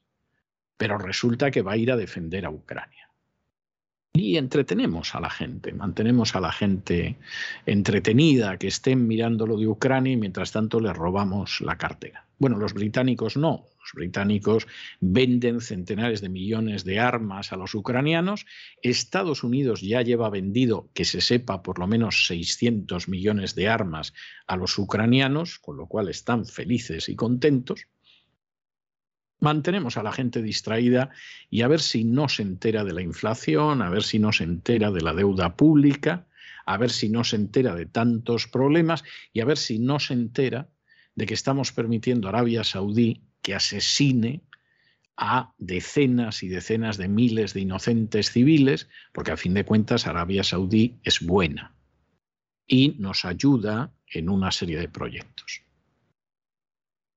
Piensen un poco en esto. ¿eh?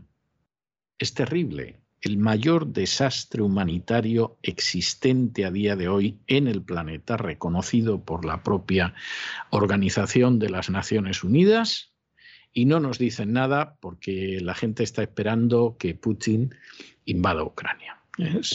Es, notable esto. ¿eh? los ladrones de carteras utilizan un sistema bastante parecido para distraer a la gente. La coalición liderada por Arabia Saudí en Yemen ha anunciado el lanzamiento de una operación militar a gran escala contra los rebeldes hutíes. Esto ocurría el pasado jueves, una operación, dicen, destinada a paralizar las capacidades de los hutíes en algunas provincias yemeníes. El gobierno saudí afirma que la operación militar se lleva a cabo en respuesta a la amenaza y el principio de necesidad militar para proteger a los civiles de los ataques. La coalición de Arabia Saudí llevó a cabo cuatro ataques en la ciudad portuaria de Al-Hudaydah, en el oeste de Yemen, y seis más en la capital Sanaa. Los ataques se produjeron días después de que los hutíes respaldados por Irán se atribuyeran la responsabilidad de un ataque mortal con aeronaves no tripuladas drones en Abu Dhabi, la capital de Emiratos Árabes Unidos, país que hace parte también de la coalición árabe que ha estado luchando contra el grupo rebelde desde el año 2015. Yemen ha estado sumido en la violencia y la inestabilidad desde el año 2014, cuando los hutíes capturaron gran parte del país, incluida la capital. Decenas de miles de personas han muerto y millones han sido desplazadas en lo que la ONU ha calificado como la peor crisis humanitaria del mundo. Y hasta aquí hemos llegado nosotros con nuestro boletín de hoy. Muchas gracias, María Jesús. Muy buenas noches. Hasta mañana. Gracias a ti, César. Muy buenas noches. Buenas noches a los oyentes de la voz. Pero ustedes no se vayan, no se vayan porque vamos a regresar enseguida con don Lorenzo Ramírez y el Despegamos. Y ya saben que los lunes tenemos un programa doble y sesión continua de cultura hispánica. Don Lorenzo Ramírez se quedará un ratito más con nosotros en el Así fue España, que todavía es Así fue Hispania, y luego vendrá doña Sagrario Fernández Prieto para enseñarnos a hablar y escribir correctamente en español. De manera que no se vayan, que regresamos enseguida.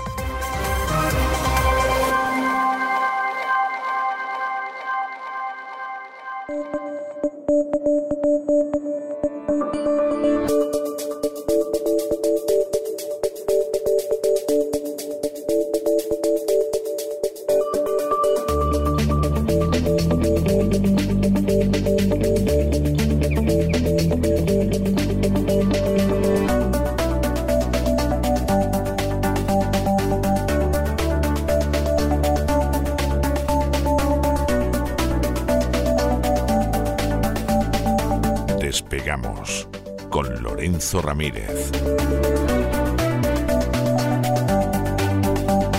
Corremos raudos y veloces hacia nuestro avión, atravesamos el umbral, nos tiramos en plancha sobre los asientos, nos abrochamos los cinturones, despegamos y nos vamos elevando por los aires hasta alcanzar nuestra altura y nuestra velocidad de crucero y Oiga, qué chapela lleva usted hoy, don Lorenzo, pero, pero tanto frío hace, hace por Madrid, porque aquí en Miami tengo que decirle que hace un frío que pela.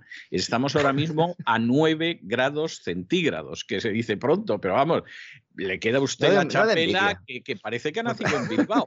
pues. Buenas noches, don César. Yo del mismo, mismo Bilbao no soy. Es decir, yo me pongo un poco de espuma cuando, cuando me afeito, sobre todo la parte de la nuca, porque la, la barba la me la, me la afeito a tijera, ¿eh, don César? Me he puesto la chapela ahora mismo porque llevo todo el día con un sombrero de cowboy puesto. Llevo todo el día y la noche de ayer. Es decir, he dormido incluso, ¿eh? como esos cowboys que duermen ahí apoyados en su mecedora, ¿verdad? Y con el sombrero puesto en la cara. Porque es que le confieso que es que este lunes ha sido más fácil poner esos motores en marcha del avión por ese programón que se marcó usted ayer Camino del Sur. No solo hacerlo ni decirlo, pero es que me tocó, me tocó la fibra, don César, en cesarvidal.tv. Salió muy bonito, ¿eh? Salió muy bonito y luego hubo gente que en el, en el subespacio del cine del sur, bueno, eso de ver a Clint Eastwood impartiendo justicia los emocionó. ¿eh? con el caballo, espectacular secuencia también, entre la trilogía del dólar. Eh, bueno, empezó ya con el 9 to 5, ahí me enfadé un poco, porque digo, ¿cómo que 9 to 5? Bueno, es que aquí es 9 to 5. Nunca. No, yo jamás. Yo, yo no sé lo que son trabajar ocho horas, pero, pero aquí sí que la gente trabaja ocho horas también tengo que decir que por regla general, además, las trabaja a base de bien. ¿eh? Sí, salvo, algún grupo al que no voy a mencionar. Pero... La productividad es eso, la productividad es eso. Pues sí, sí, la trilogía del dólar o la del hombre sin nombre, como se le conoce en Estados Unidos, y el temazo final de Vince Gill. Es que ya me ha ganado don César. Si se anima finalmente a hacer la versión, ya sabe usted que tiene guitarrista. Nos hace falta un pianista. Pues, pues era lo que nos faltaba, pero sí, sí, yo llevo tiempo. Vamos a ver, hace long, long time ago, hace mucho tiempo, eh, yo hice varias versiones en español de canciones gospel. ¿eh? que incluso llegaron a cantarse en ciertos círculos y todo lo demás. Bien, y la de Vince Gill, la primera vez que yo lo oí, pensé hay que, hay que hacer una versión en español. Y lo mismo una tarde me animo y, la hago y ya sabiendo que cuento con guitarrista, pues, eh, fíjese que nos despedimos de la, de la temporada de la voz este año. A, lo grande. Sí, sí, la Telecaster la tengo aquí al lado preparada, ¿eh? además está ya preparadita. no me tiente, por favor. Nos hace falta un pianista. Yo sé que Don Isaac maneja bien el teclado, el del ordenador seguro. No sé si ah, también las blancas y negras, aunque sea en formato electrónico, lo que pasa es que Don Isaac le puede dar un, asunto moderno a todo esto, ¿eh? que no sé yo, ¿eh? Pero, Habrá que hablar no sé, la, verdad es que teniendo en cuenta que si miramos dos años atrás, ¿eh? sin ir más lejos, dos años, no hay quien pudiera creerse lo que hemos hecho los dos últimos años, es decir, es, es algo verdaderamente impresionante que acabemos en algún garito cantando gospel usted y yo tampoco me sorprendería. ¿eh? O sea, ya, ya con las cosas que hemos visto en estos dos años puede pasar cualquier cosa. ¿eh? O sea, que, es así. Pero bueno, bueno, bueno, bueno, ¿qué pasa en el mundo? ¿Qué pasa en el mundo? Bueno, pues hay que acabar la semana o comenzarla, según se mire, con buena música. ¿Por qué? Pues porque los políticos y sus industrias del terror siguen a lo suyo. ¿eh? Parece que en el este de Europa se ha ganado algo de tiempo por lo menos algo de tiempo, y en el ámbito económico y financiero, que es lo que aquí nos ocupa, existe un cierto consenso respecto al posible conflicto bélico. ¿Cuál es el consenso? En los mercados se descarta una guerra abierta ¿eh? y el escenario central que se está manejando ahora mismo entre los inversores es que no llegue la sangre al río. Es tremendo que tengamos que estar dando esta información que parece oculta, que parece que está, no sé, guardada debajo, no sé, en una caja fuerte con siete llaves Parece nadie quiere decirlo. ¿Qué pasa? ¿Que el interés es meter miedo? ¿Para qué? ¿Para justificar caídas de mercados? Claro, la situación no está controlada, evidentemente, pero como hemos venido explicando aquí desde hace meses, por mucho que la propaganda lo inunde todo, de los dos lados, señores, ¿eh? que aquí en Occidente, sobre todo en España, es vomitivo eh, cómo se traga el personal la propaganda iba a decir otanista, la propaganda británica, que, es la que aquí nos, Fundamentalmente la, la, propaganda británica, o sea, es que en España es propaganda británica. Hombre, la, la NATO o la OTAN es una creación británica, o sea, es que, es que la gente está muy equivocada. Es decir, lo que pasa ya es que se sabe la, la, mm. definición, o sea, la NATO es conseguir que los americanos estén dentro, los rusos fuera y los alemanes debajo, que era la política británica. Y hay un texto que yo mencionaba en el editorial de Ucrania la semana pasada, que es muy interesante, donde Eisenhower dice, si para dentro de 10 años, y está escribiendo en 1951, no hemos conseguido que todas las tropas americanas que hay en Europa regresen a los Estados Unidos, hemos fracasado en nuestras intenciones. Y con seguridad Eisenhower era sincero, es decir, de aquí queremos salir cuanto antes, pero otra cosa era lo que querían los británicos y otra cosa era lo que quería el complejo militar industrial contra el que se expresó precisamente en ese año 51 Eisenhower. Y esos, vamos, ¿de qué se van a marchar? ¿no? Exactamente, ¿no? Exactamente. A Europa tampoco le interesa la guerra. Rusia no, no le interesa invadir Ucrania. El 40% del gas que consume Europa proviene del vecino ruso. Y la buena noticia es que los mercados energéticos no están trasladando al precio ese pulso que mantienen bueno, Putin y Biden en los últimos días. Es decir, que el mundo del dinero no se cree de momento la guerra y esto es importante. El mundo del dinero no se lo cree. O sea, yo y efectivamente piensan que no y por lo tanto la cosa se mantiene. Pero claro, porque el mundo del dinero también sabe que dentro de la NATO mm, hay países muy importantes que no están por la labor. O sea, piense usted lo que ha sido hace apenas unas horas que en el curso de una intervención pública el jefe de la Marina alemana, que no es un país de poca importancia en la Unión Europea ni en la NATO, el jefe de la Marina alemana haya dicho que todo el problema es que eh, Rusia quiere que la respeten y eso no solo es lógico, sino que además se lo merece. Y a continuación haya dicho que Rusia no va a invadir Ucrania y que por supuesto que Crimea se queda dentro de Rusia, que eso no tiene discusión y que además a Europa le interesa llevarse bien con Rusia. Las cuatro afirmaciones son demoledoras.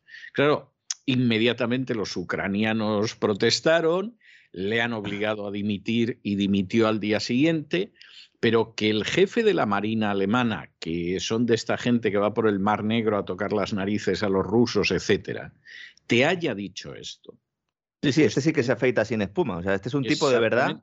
No, no, este además este se le veía y decías, hombre, este es de la estirpe de los, de los tripulantes de submarinos del almirante Dönitz. O sea, es que le veías y eso era un militar. ¿eh? Es que además él sabe que el gasoducto del Báltico está ahí, que ha costado 11.000 millones de euros, que puede suministrar 55.000 millones de metros cúbicos de gas al año y que no está abierto por una sola razón, porque en el momento en el que se abra, Ucrania no es necesaria para eh, que haya suministro de gas en Europa. Y si Ucrania deja de ser necesaria, pues ya solo es necesario para qué? Pues para tocar en las narices a Rusia en plena frontera con el tema otanista. Es, así. Y claro, y entonces, ¿a quién le vende los 600 millones de dólares en armamento que ha vendido Estados Unidos a Ucrania y los que previamente le había vendido Gran Bretaña unos días antes? Es decir, ¿a quién le endilgan toda esa carga de armamento? ¿no? Entonces, claro, es que estamos viviendo en una situación que es terrible y a mí me recuerda, me recuerda mucho ese proverbio que es muy popular en Oriente Medio, ¿por qué será? ¿Por qué será? Que dice que cuando dos vecinos se pelean es porque la noche antes un inglés los visitó a los dos. El famoso inglés que aparece con su, inglés, con su Rolls, ¿verdad? Negro. Bueno, su Jaguar, en un Jaguar de esos verdes. El verde aceituna. Bueno, a pesar de todo ello, las bolsas están siendo, eh, se están viendo afectadas por, por incertidumbre. No solo el, el tema de, de, la guerra, evidentemente, sino el cambio de rumbo monetario en Estados Unidos. Goldman Sachs hablaba esta mañana, bueno, esta mañana, esta mañana mío, anoche prácticamente, ¿no? Para ustedes, allí al otro lado del Atlántico, que cuatro subidas de tipos, no, que cinco que cinco subidas de tipo de interés. Yo lo vi, yo lo vi y yo dije, pero bueno, estos, estos se han metido en la sesión de la vacuna y, igual que hay una serie de dosis de vacuna, estos han dicho, pues a la dosis de subidas de tipo de interés. Goldman ha dicho, a ver, yo me estoy recomiendo, ¿eh? Sujétame el cubata. ¿Cómo que cuatro subidas? No, no, cinco subidas de tipo de interés. Claro, cinco, de, un cuarto de punto cada una, porque si no, claro, imagínense la que se liaría. Yendo cada trimestre, subiendo un cuarto de punto hasta 2023. En 2023, que es cuando pararía el proceso, según los bancos de inversión, en este sentido era lo que planteaba Wells Fargo también en un reciente análisis. La inflación sería el, perdón, los tipos de interés serían al 2% en 2023.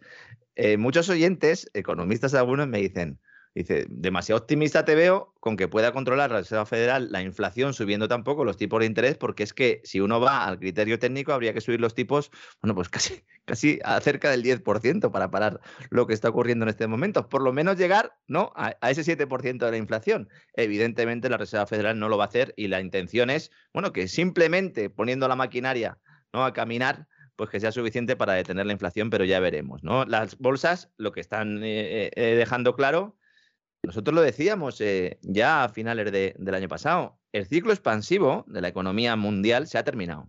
Sí, eso, es de sentido común, sí. Ahora ya lo admite todo el mundo. Ahora yo ya estoy viendo análisis todos los días de banco de inversión y tal, y todo el mundo dice, bueno, es el final del ciclo expansivo.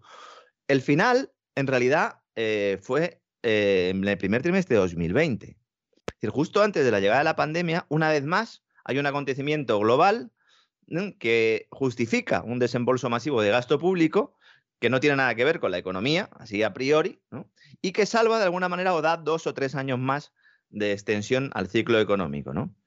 ¿Por qué? Pues porque se utiliza ese gasto público. Ya las bolsas empiezan a dar por descontado de que esto se ha terminado.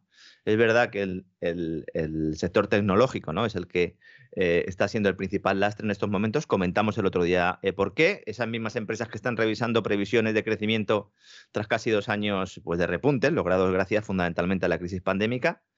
Netflix es un ejemplo de ello. El viernes se pegó un batacazo eh, del 20%. Sus accionistas entraron en pánico. Es que es que también hay gente que se está hartando de Netflix, ¿eh? porque es verdad que puedes encontrar alguno de los últimos estrenos, etcétera, etcétera, pero luego hay una cantidad de propaganda y además burda, porque es muy burda, que yo conozco mucha gente que se ha ido marchando de Netflix asqueada. Eh, es decir, asqueado, iba, iba a utilizar yo esa palabra. Esa es la que asqueada asqueada. Y claro, en una situación como esa, Ana, ya me voy. O sea, es que me está usted vendiendo, eh, pero toda la basura ideológica con la que pretenden hundir Occidente. Y hay gente que se marcha por eso, porque la idea de Netflix es muy buena, el producto en sí podría ser muy bueno.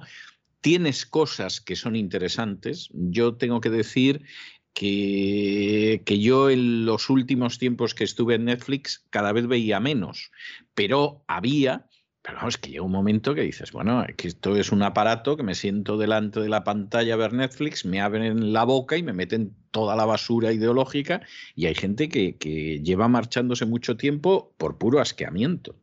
Sí, porque hay alguna otra plataforma de contenido, sobre todo en España, que también eh, se les ve el plumero, ¿no? Eh, que apoyan cierto tipo de, ideologías, ¿no? Pero lo de Netflix, la verdad es que es demasiado evidente, demasiado burdo. El beneficio y los ingresos fueron los esperados. ¿Y por qué se produjo ese desplome? Pues básicamente por las peores perspectivas de crecimiento de clientes, lo que usted estaba mencionando, don César, que al final, bueno, pues va gota a gota y llega un momento en el que la gente pues eh, deja de solicitar un determinado servicio, ¿no? También es verdad que con la apertura de las economías, que parece que ya es otra de las cosas que anticipamos y que se está produciendo ya. Eh, están a punto de enterrar la, pandemia covidiana y esto pues también hace que plataformas de ocio o plataformas audiovisuales como Netflix pues tengan eh, una menor capacidad de crecimiento. ¿no? Evidentemente tampoco ayuda a la estabilidad de los mercados que la OTAN y Rusia midan sus fuerzas en, en, el este de Europa, ¿no?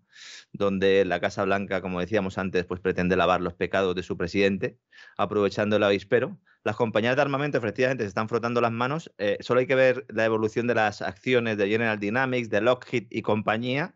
Suben como la espuma al ritmo que marcan los tambores de guerra. Y estas sí que son las grandes ganadoras de la escalada de la tensión, aupadas por la OTAN, especialmente por el gobierno de Reino Unido, que fue uno de los primeros que dijo que eh, armas para allá, chavales, y de países, pues como España, cuyo gobierno pues, se arrastra y se pone a los pies de la Alianza Atlántica enviando tropas a un país que no pertenece a la Alianza mientras deja que Marruecos nos tome el pelo y encima les entreguemos nuestro dinero y armamento para que siga tocándonos las narices, ¿no? Porque lo de Marruecos. Hay un oyente el otro día que me comentó que está saliendo en canales eh, oficialistas, oficiales, en los canales del régimen, eh, audiovisuales, que estaban exponiendo cómo había empresarios que estaban yendo españoles a Marruecos para allí comprar determinados terrenos y cultivar y luego vender aquí los productos como si fueran españoles. Bueno, pues, eh, yo no sé de alguno que le costó el trabajo contar que había empresarios españoles que traían tomates de Marruecos. Y no voy a señalar porque está feo. O sea, quiero decir, ahora hay todavía más gente involucrada, pero hubo una época en que había menos y a alguien le costó el puesto de trabajo muy a pesar mío, ¿eh? que conseguí aguantarlo ahí casi una temporada. Pero, claro, yo lo que le comenté a nuestro querido amigo, a nuestro querido oyente, eh, no, al, no al, al, al, exdirector ¿no? de aquel medio de comunicación, sino a nuestro oyente, yo le decía, no, si esto es muy viejo, esto se lleva haciendo desde hace mucho tiempo, incluso consejeros de Caja Madrid y de Iberia y, presidentes de medios de comunicación lo hacen también, ¿no? Pero evidentemente lo de Marruecos es tremendo y la relación que tenemos nosotros con Marruecos, que aquí no nos haya hecho ni caso nadie, que cada vez que hemos tenido cualquier follón se hayan puesto eh, los señores de la OTAN del lado de Marruecos y que ahora vayamos ahí a, Ucrania a, hacer el imbécil, porque es a lo que vamos básicamente, y con el presidente del gobierno haciéndose fotografías, ¿no? con esa cara de intenso y cogiendo el teléfono como si de él dependiera, ¿no? La seguridad del globo, la verdad es que es, bastante lamentable. Y si hay gente que se siga tragando esta bazofia, pues es que tiene un problema, ¿eh? Esto, creo que por 50 euros la hora esto, esto lo arreglan por ahí, ¿eh? Y Rusia es noticia no solo por la pugna con la OTAN, sino porque su Banco Central ha decidido seguir los pasos de China y poner coto a las criptodivisas, que esto ya es lo que les faltaba a las criptodivisas, ¿no? Prohibiendo su uso y la minería de Bitcoin, ¿no? Con la excusa del elevado coste energético que tiene esta actividad de creación de Bitcoins y poniendo encima de la mesa la cuestión medioambiental, pues el Banco Central se carga una actividad en la que Rusia era el tercer país más importante del mundo. Como ya explicamos aquí, cuando China prohibió también la minería de Bitcoin, eh, pues los mineros se mudaron a otros países, Kazajstán, Kazajistán, era uno de ellos, también se mudaron a Rusia. Y hay pocos analistas de divisas que estén teniendo el factor energético en cuenta, y es muy importante, no porque el consumo de electricidad necesario para minar estas criptodivisas atente contra el medio ambiente, esto le da igual a todo el mundo, ¿eh? evidentemente, ¿no? Es que no tiene ningún sentido, que se utiliza simplemente como excusa, pero bueno, la gente sigue con esta cantinela, no tiene nada que ver con el cambio climático. Esto tiene que ver con que hay una crisis energética mundial que ha disparado los precios, es una paradoja que el país que más se haya beneficiado de esta decisión de Rusia y China haya sido Estados Unidos, que es quien lidera ahora las operaciones de minería, aunque ya le avanzó, don César, que el Congreso ha anunciado que van a estudiar el impacto ecológico de estas actividades, así que seguramente les den candela, ¿no? Como dicen en mi... Bueno, el impacto ecológico y el impacto de género, ¿qué? Eso lo van a dejar fuera. O sea, no vamos a saber cuál es el impacto de género. Eso hay que estudiarlo también, el impacto de género. Eso hay que estudiarlo, hombre. Claro. Claro, porque no es lo mismo, claro, porque criptodivisa, eh, bueno, criptodivisa en sí es femenino, pero Bitcoin sería masculino, ¿no? Y Ethereum sería también masculino, ¿no? Un billón de dólares al cambio han perdido más o menos las criptodivisas eh, con Bitcoin a, la cabeza, es la más importante, evidentemente, desde que hizo Bitcoin máximos el pasado noviembre. Un billón con B, según la nomenclatura europea. ¿eh? No el billón norteamericano, sino el nuestro, es decir, sería un trillón norteamericano. ¿Mm? ¿Por qué está sucediendo esto? Bueno, ahora hay un problema gravísimo, ¿no? Aparte de la persecución regulatoria y todo esto, eh, de la que vamos a hablar ahora. Aquí hay un problema gravísimo y es que eh, Bitcoin, para de alguna manera ser un medio de pago, tiene que estar eh, bueno, pues eh, extendido ¿no? a lo largo de la sociedad. ¿no? De momento, aunque ha experimentado un notable crecimiento de uso, etcétera, etcétera, todavía no, no, no es ese medio de pago eh, internacionalmente aceptado en todo momento y lugar. Se pueden hacer pagos con él, pero todavía no lo es. Entonces, es un activo financiero. Es un activo financiero y está sujeto a una elevada volatilidad. Esto es un poco la pescadilla que se muerde la cola, porque si tiene volatilidad, volatilidad, nunca lo digo, pero habrá gente que diga, ¿qué es esto de la volatilidad? La volatilidad es un eufemismo para decir que es un activo que sube mucho y baja mucho. Es decir, es muy volátil. No tiene una estabilidad de precio, una estabilidad de valor al cambio con otras divisas. Y entonces, pues esto, ¿qué hace? Pues aleja la posibilidad de ser un medio de pago, porque evidentemente si algo es muy volátil, no cumple una de las propiedades del dinero, que es que tiene que tener un, un valor en el tiempo y efectivamente que sea una reserva de valor. Mucha gente dice, bueno, el dólar y el euro y tal tampoco son reservas de, de valor porque hay inflación, evidentemente, pero es que ni el dólar ni el euro han caído un 50% en los últimos tres meses. Tampoco ha subido tanto como subió el Bitcoin. Bueno, de hecho, las divisas fiat no suben, solo caen, caen, caen al ritmo que marca el Banco Central, ¿no? Entonces, esto es importante. Yo soy un firme defensor de Bitcoin porque considero muy positivo que haya una iniciativa privada descentralizada para hacer la competencia al eje del mal. El eje del mal son todos los banqueros centrales del mundo.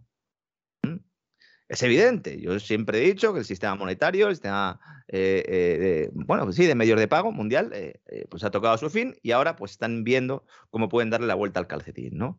En el lado privado están esas criptodivisas que también están siendo manejadas en buena medida por, por los sospechosos habituales, como contamos y explicamos un día en uno de los programas de Gran Reseteo.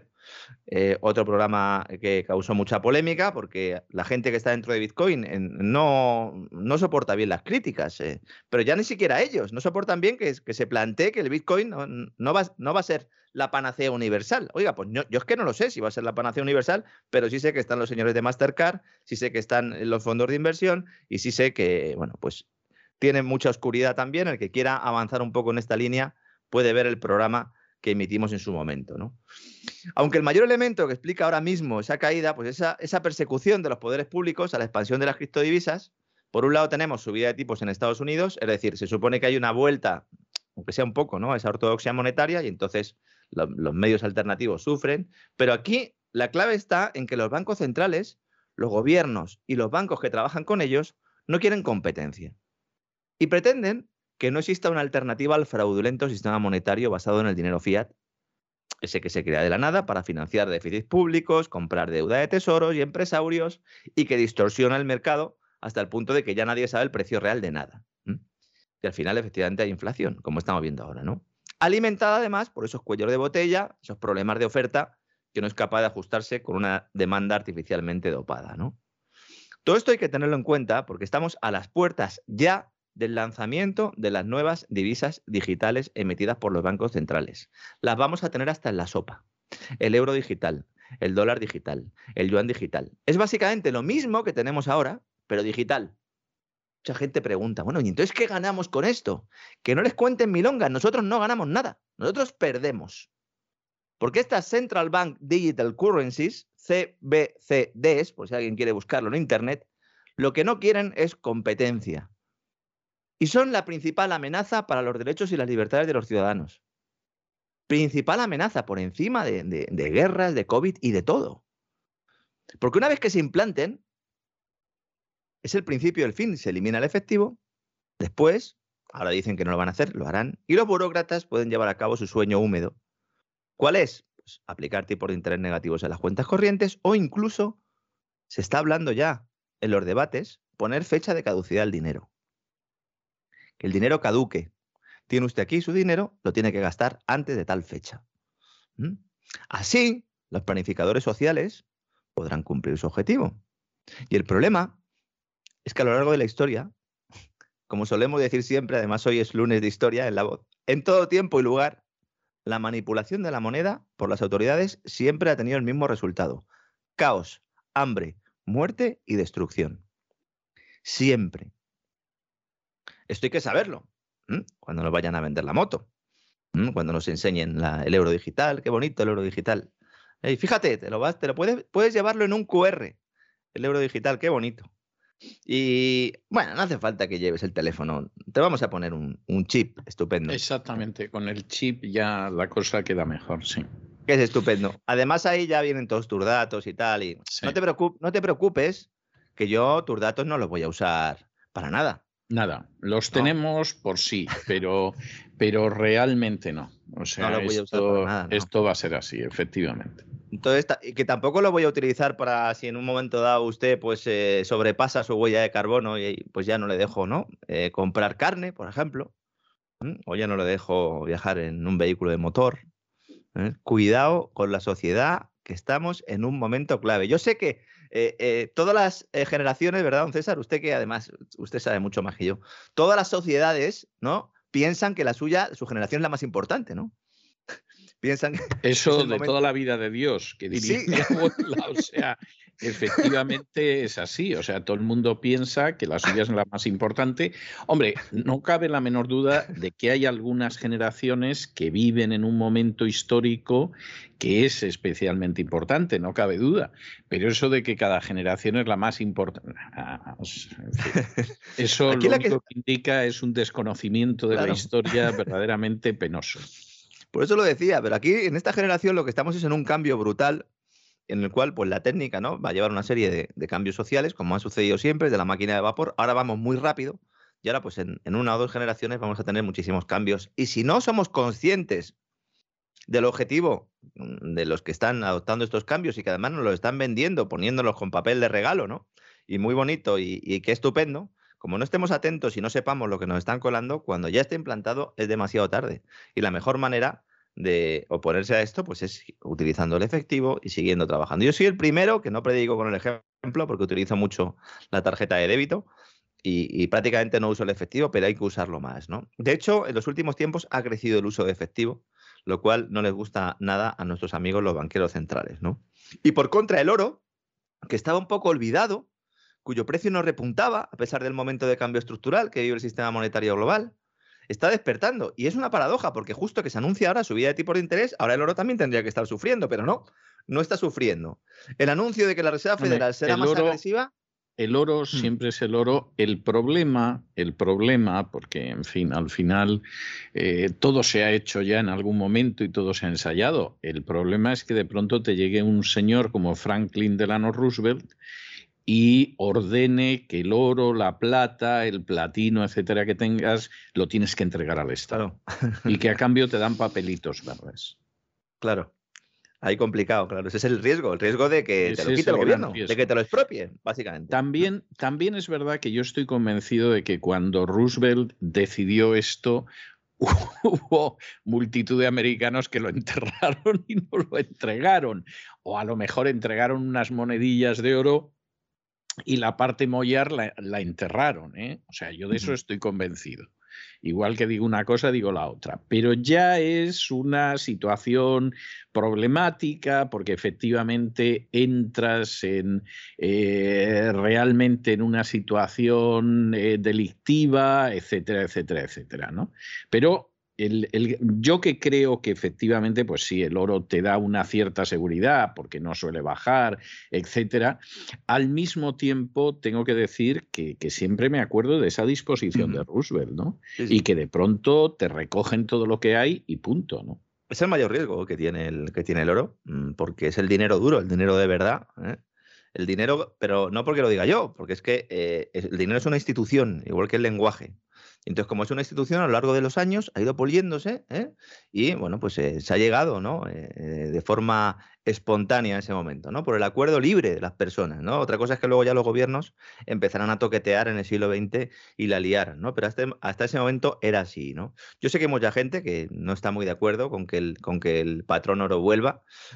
bueno, yo creo que tendría más ventajas que inconvenientes, aunque evidentemente el, el, ajuste sería espectacular, porque claro, hemos estado viviendo en plena burbuja y ahora volver otra vez a atarse el cinturón es complicado, ¿no? Pero fíjese lo que nos está diciendo esta subida del precio del oro. Por un lado, nos está diciendo efectivamente que el fantasma de la guerra en el este de Europa pues eh, está ahí, que es un problema, siempre que hay tambores de guerra el oro sube, pero sobre todo lo que nos está diciendo es que la gente no se cree que la Reserva Federal vaya a meter en vereda la inflación.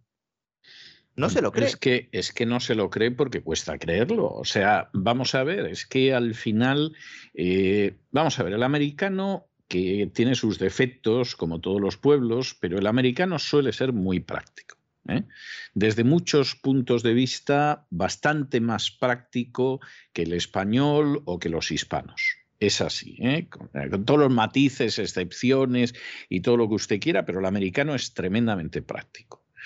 Y las cosas que yo estoy oyendo sobre la madre del presidente Biden durante todo el año pasado y este año no están relacionadas con sesudas investigaciones sobre la honestidad de la pobre mujer que en paz descanse, sino que tienen que ver con que la gente va a poner gasolina al automóvil y va a comprar al supermercado y de pronto encuentra con que la cosa se ha disparado Entonces, esa es la, auténtica realidad. Y claro, no se cree ni la Reserva Federal, ni lo que diga la Casa Blanca, ni cosa parecida. O sea, es que, es que esa es la tristísima realidad. Pero, sea, fíjese, fíjese qué curioso. Fíjese qué curioso. Y, yo creo que este es el, gran problema que están teniendo las criptos y yo creo que es una derrota en, este momento, no sé en el futuro qué pasará. Y es que en un momento en el que el mercado no se cree que la Reserva Federal vaya a poner coto a esos precios, precisamente el oro sube, tendría que subir también el Bitcoin, pero el Bitcoin se desploma. Y este es un momento, claro, en el, que, en el que de alguna manera el mercado está diciendo, oiga, todavía no nos creemos que pueda ser un activo refugio el Bitcoin. ¿eh? Ojo, insisto que me encantaría que lo fuera, pero yo aquí estoy exponiendo información, los deseos de cada uno que se queden ahí. ¿no? Otra clave que nos aporta el comportamiento de los metales, estoy diciendo todo el rato el oro, pero la plata también está en máximos de los últimos dos meses. Yo siempre he sido más de plata que de oro, ya sabe que a mí... El sí, yo lo sé, yo lo sé y no es usted el único. ¿eh? O sea, fíjese eso hasta qué punto eh, no, no está usted solo en ello que incluso, por ejemplo, volviendo a los Estados Unidos, ha habido gente a lo largo de la historia de Estados Unidos que era partidario de un patrón plata. Es decir, William Jennings Bryan, que es un político interesantísimo y muy desconocido, pero interesantísimo, de, de finales del siglo XIX inicios del 20 y que era desde muchos puntos de vista en muchas cosas un precursor de lo que luego sería Donald Trump y otros políticos. Bueno, pues William Jennings Bryan era partidario de un patrón plata sí, sí. Era una de las cosas que de impuestos bajos. El patrón plata estuvo vigente eh, hasta la Gran Depresión eh, en China y en Hong Kong. Eh, sí, es, importante. En México también, ¿no? Estamos hablando de la segunda mitad del, siglo XIX, ya a principios del, del, XX, y ahí se acaba el lío, como comentábamos antes, ¿no? yo creo que fue en los años 70 del siglo XIX, pues en pleno Far West, cuando el Departamento del Tesoro de Estados Unidos dejó de acuñar la plata, ¿no? Claro, Pero William Jennings mm. Bryan eh, mm. andaba loco porque se volvió patrón plata y no lo consiguió. Eso es. Y, y en un momento determinado, eh, pero bueno, esto pudo ser simplemente una frivolidad numismática, eh, Kennedy ordenó acuñar dólares de plata. Y de mm, hecho... Eso no lo sabía yo. Sí, hay una acuñación que hay muy poquitas monedas. Aquí en Estados Unidos una de las curiosidades numismáticas es que en el mercado hay monedas que no llegaron a estar en circulación, pero se acuñaron. Y, por ejemplo, eh, esa moneda de plata, que quiso sacar adelante Kennedy, igual que quiso acabar con la Reserva Federal. Luego, luego dices, hay que ver cómo ciertas personas acaban como acaban trágicamente. Mm. Pues, pues esa es una rareza, pero ocasionalmente ves que aparece alguno de, esos, de esas monedas de plata de la era Kennedy y están relativamente bien cotizadas. Free Silver, el movimiento aquel, ¿no? De la, de la plata, ¿no? Bueno, ¿por qué está subiendo, básicamente? Lo que nos está diciendo el mercado es que cuando se intenta combatir la inflación en un entorno de ralentización de crecimiento, sobre todo en Europa, lo que está pasando, existe un riesgo creciente de qué? De cometer errores en política monetaria que agraven el problema. Como siempre suelo decir, los experimentos con gaseosa.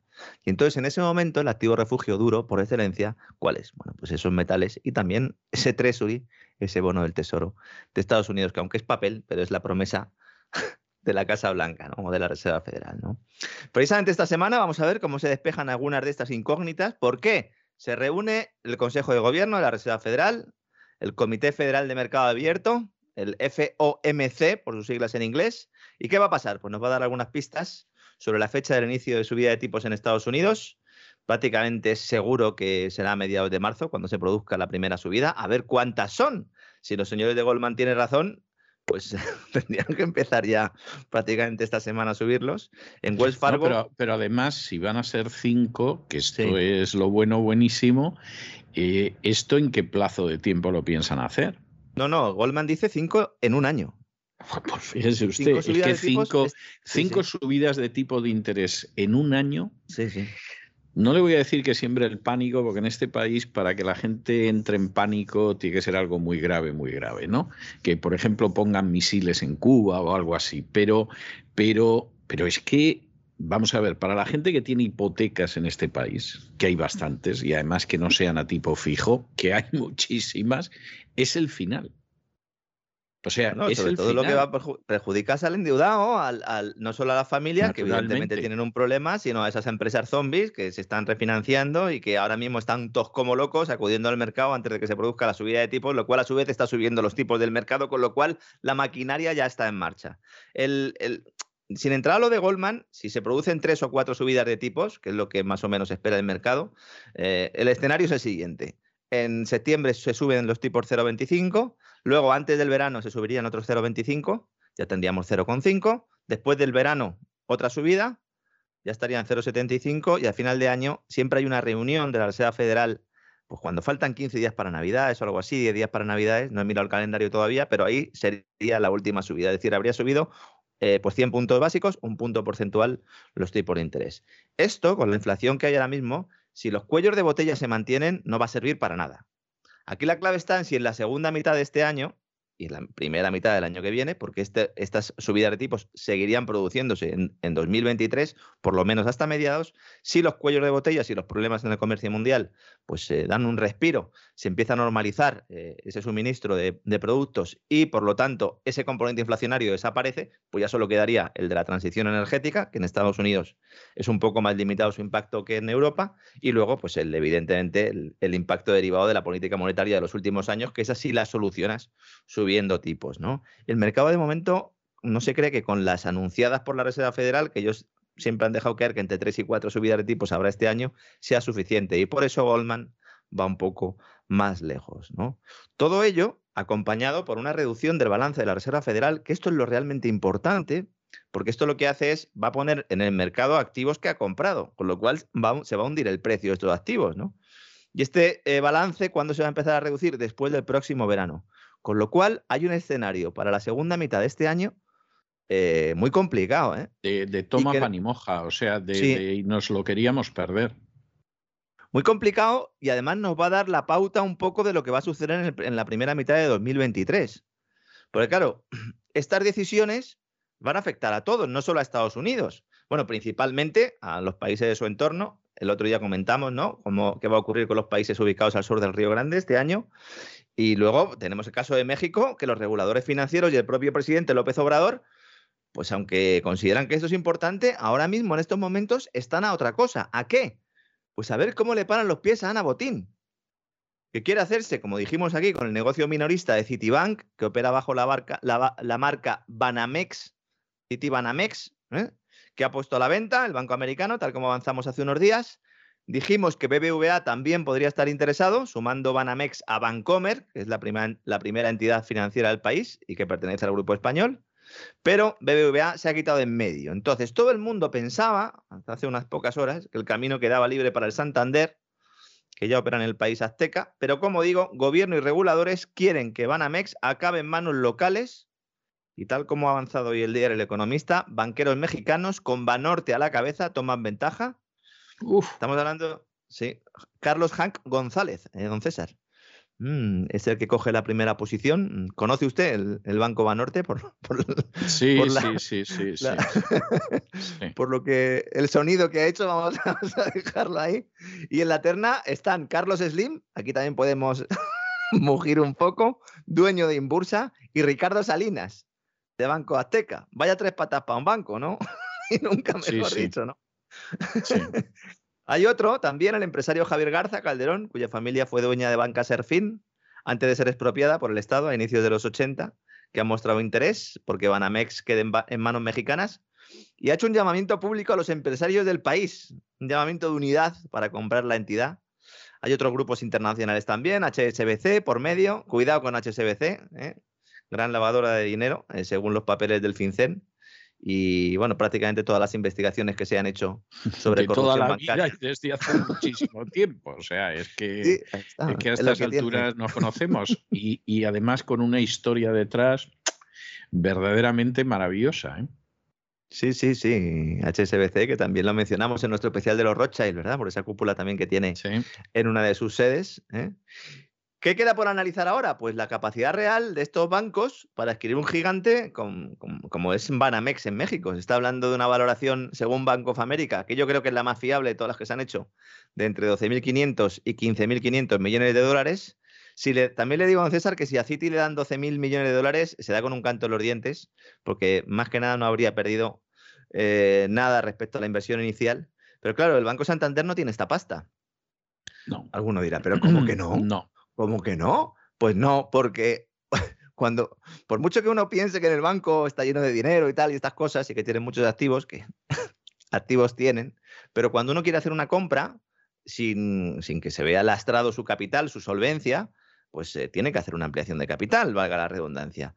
¿Cómo sabemos esto? Pues uno se va, como siempre digo, para saber no la decir una maldad. Esto lo sabemos porque Bárcenas lo contó en relación con Libertad Digital. Y entonces, pues, pues lo sabemos.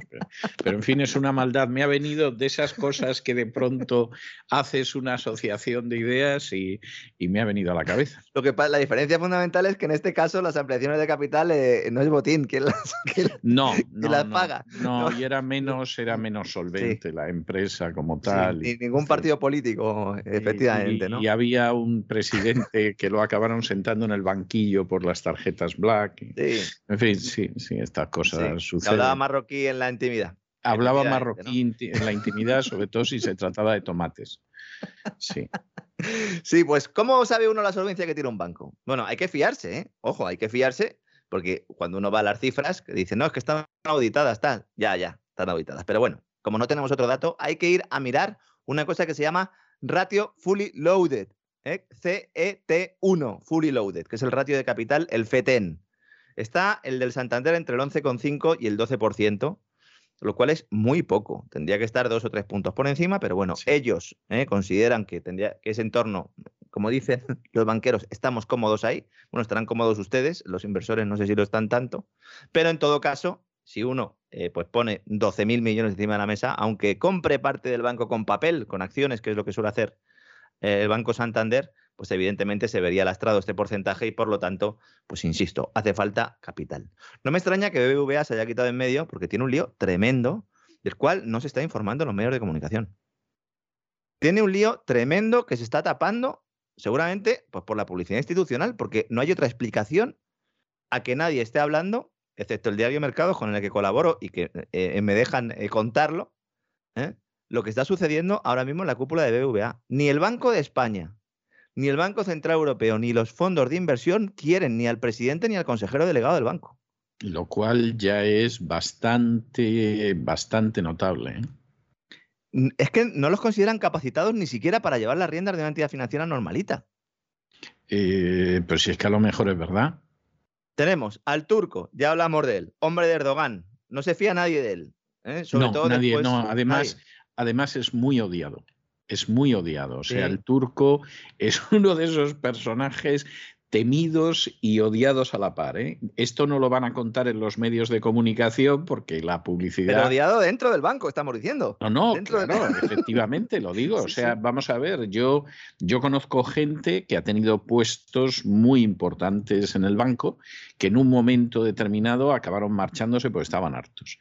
Del primero que hablaban mal era del turco. O sea, casi vamos a ver, la primera vez que lo oyes dices, bueno, pues porque este en vez de ser de Ávila, pues es de donde es y la han tomado con él, pero no, no, no, es, es algo generalizado, o sea, de decir, este tipo no tiene ni idea, no sabemos cómo se ha incrustado ahí. Yo tengo, yo tengo no queremos saberlo, mm.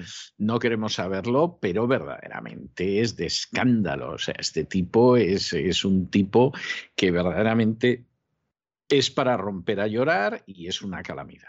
Y desde luego el resto es igual. ¿eh? Cuando Francisco González eh, eh, adquiere una participación de Garanti del banco turco, la condición que le, pone Turquía es que meta al consejero delegado a este tipo. Entonces, bueno, pues se va transcurriendo el tiempo y en un momento dado, de repente dicen, han nombrado un turco consejero delegado de BVA, ¿no? Dice, bueno, ¿cómo que un turco? No, es un hombre de Erdogan. En el Banco Central Europeo, cuando se le nombra, esto sienta como un tiro, porque por mucho que la gente piense, claro, es que es un, es un sistema, el bancario, el más regulado que hay. Yo entiendo que eso no quiere decir que, que, luego los banqueros no hagan de su capa un sallo y tal. Cuando me refiero a regulado, me refiero a que depende del privilegio estatal. Para todo, para todo. Para, ser, para tener su prestamista de última instancia, el Banco Central, para tener el privilegio de poder hacer la actividad bancaria, para ayudar a los gobiernos, a comprar la deuda pública, todo esto, ¿no? Y entonces lo consideran un, un problema de geopolítica claro, ¿no? Total. Pero bueno, uno puede decir, bueno, pero si el presidente es español y el presidente lo tiene atado, pero no, porque ahora mismo manda Erdogan. No se hablan Torres y Erdogan y cuando encargan trabajos a, pues a lo que son sus directores generales, etcétera, etcétera, lo hacen de forma independiente. Esto para la, gobernanza de un banco es algo fatal, ¿no? Lo podríamos más o menos entender, pero ¿están con Torres? Tampoco, porque con el caso Villarejo ahí todavía se le puede imputar el juez Manuel García Castellón le ha acusado a Torres de falta de colaboración porque dice que está ocultando información para esclarecer las fechorías que presuntamente cometió Villarejo por encargo del banco. Y el pasado diciembre declaró el director de comunicación, Paul Tobin del banco, y después de esa declaración hay aún más dudas. Porque claro, el grado de conocimiento de Torres sobre estos encargos es lo que quiere determinar ¿no? ese juez y esa Fiscalía Anticorrupción, y la Fiscalía Anticorrupción tiene entre ceja y ceja a Torres. Entonces, si la fiscalía, pues de alguna manera dice, bueno, a mí me da igual lo que pase con Torres o en un momento dado, mire, casi mejor no le imputamos y ya está, pues no pasaría nada, pero si, la fiscalía te tiene entre ceja y ceja, en un país en el que el Estado de Derecho brilla por su ausencia, como en España, cuidado. ¿eh? Entonces, en estos momentos... hombre, vamos a ver, la fiscalía en España se está dejando utilizar, por ejemplo, por la agencia tributaria. O sea, hoy le di caso el editorial al caso de Aristrain, que querían mm. meterle décadas en prisión y robarle más de mil millones de euros, que se dice pronto. Y la sentencia de la audiencia es que, bueno, lo, de, lo, lo, que cuenta la agencia tributaria es una novela que no tiene base, ni pies, ni cabeza, cosa muy típica en la agencia tributaria, pero lo grave es que la fiscalía asumió eso durante años. Es decir, algo que es mentira, que no hay pruebas, que es un infundio, que es una tergiversación, que es un fraude de ley de manual, la fiscalía te lo asume a ver si a este tipo le podemos robar todo lo que, lo que queramos los sicarios de la agencia tributaria. Entonces, el problema, vamos a ver, por definición, la fiscalía es el ministerio público. Y a diferencia de lo que es el fiscal de las películas americanas, se supone que en España el fiscal es un ministerio público que busca el bien de la comunidad, no acusar porque sí. ¿eh? Es así. Fíjese hasta qué punto es así eso, que yo recuerdo cuando yo era niño una serie de televisión que el protagonista era un fiscal que encarnaba a Javier Escribá, y desde el principio, desde el primer episodio, yo creo que lo hicieron para contrapesar las series de, abogados americanos, que el fiscal era malo y tal. La idea, y eran casos muy interesantes, era que el fiscal no va a por el pobre infeliz que se ha sentado en el banquillo. El fiscal quiere establecer la verdad porque a quien representa es al conjunto de los ciudadanos. O sea, y teóricamente en el derecho español es así y es una figura muy clara. Teóricamente, en la práctica, el fiscal ha terminado convirtiéndose en un sicario del sistema. Que ese es el síntoma claro. La mentira es, el síntoma claro de que vamos muy mal. No, pero del totalitarismo, porque ahí es el Estado soy yo y como soy yo, entonces la Fiscalía, eh, como el interés general lo, represento yo, pues entonces es, y ese es el problema, cuando las instituciones directamente son, eh, eh, eh, bueno, iba a decir secuestradas, pero básicamente fagocitadas, ¿no? Por esos gobernantes que consideran que pueden hacer de su capa un sallo. ¿no? Entonces, cuidado, porque si la fiscalía quiere seguir detrás de este señor, es que lo que no se puede permitir, me decía mi gente muy cercana al Banco de España, que ellos les preocupa porque en estos momentos Torres, el presidente de un grupo como BVA, que es un grupo, bueno, uno de los más importantes del mundo, vive pendiente del teléfono, esperando a ver si le imputan o a ver si le llama el Banco de España para decirle, oye, mira, es que el BCE me ha dicho que tienes que irte para no dañar al sistema financiero nacional. Claro, el que nos esté escuchando en Estados Unidos, como en el caso de Iberdrola, dirá, pero ¿qué país es España? Pero es que estos señores no dimiten. Si, si el banco está imputado, si como persona jurídica, oiga, tendrían que dimitir todos. Y los propios fondos están diciendo, bueno, a ver cómo hacemos este cambio de cromo sin que afecte a la acción. ¿no? Y ese es un poco el lío que hay ahora mismo en BVA. Insisto, no le van a contar nada en los medios de comunicación porque esto no se puede contar, está prohibido contarlo. Eh, eso sí, verán que anuncian unos extraordinarios planes para sus empleados que van a dar mucho dividendo y que tienen un recorrido alcista la acción tremenda con analistas pagados, ¿no? Que no han acertado ni una, pero que siguen escribiendo en esos medios de comunicación de masas, ¿no? Y para terminar, me gustaría mencionar, aunque entraremos un día a fondo en la reforma fiscal que, prepara María Jesús Montero, la ministra de Hacienda en España, sobre todo ya cuando sepamos el detalle, porque se van conociendo algunas cosas, pero me gustaría comentar algunos elementos. En primer lugar, todos los eh, impuestos estos que se han quedado en, eh, que se prometieron a Bruselas y que no se han aplicado, las subidas del diésel, el tema de los billetes de avión y alguno más, todo esto se va a meter en la reforma fiscal ahí con calzador, ¿eh? de tal manera que va a haber una subida masiva de impuestos.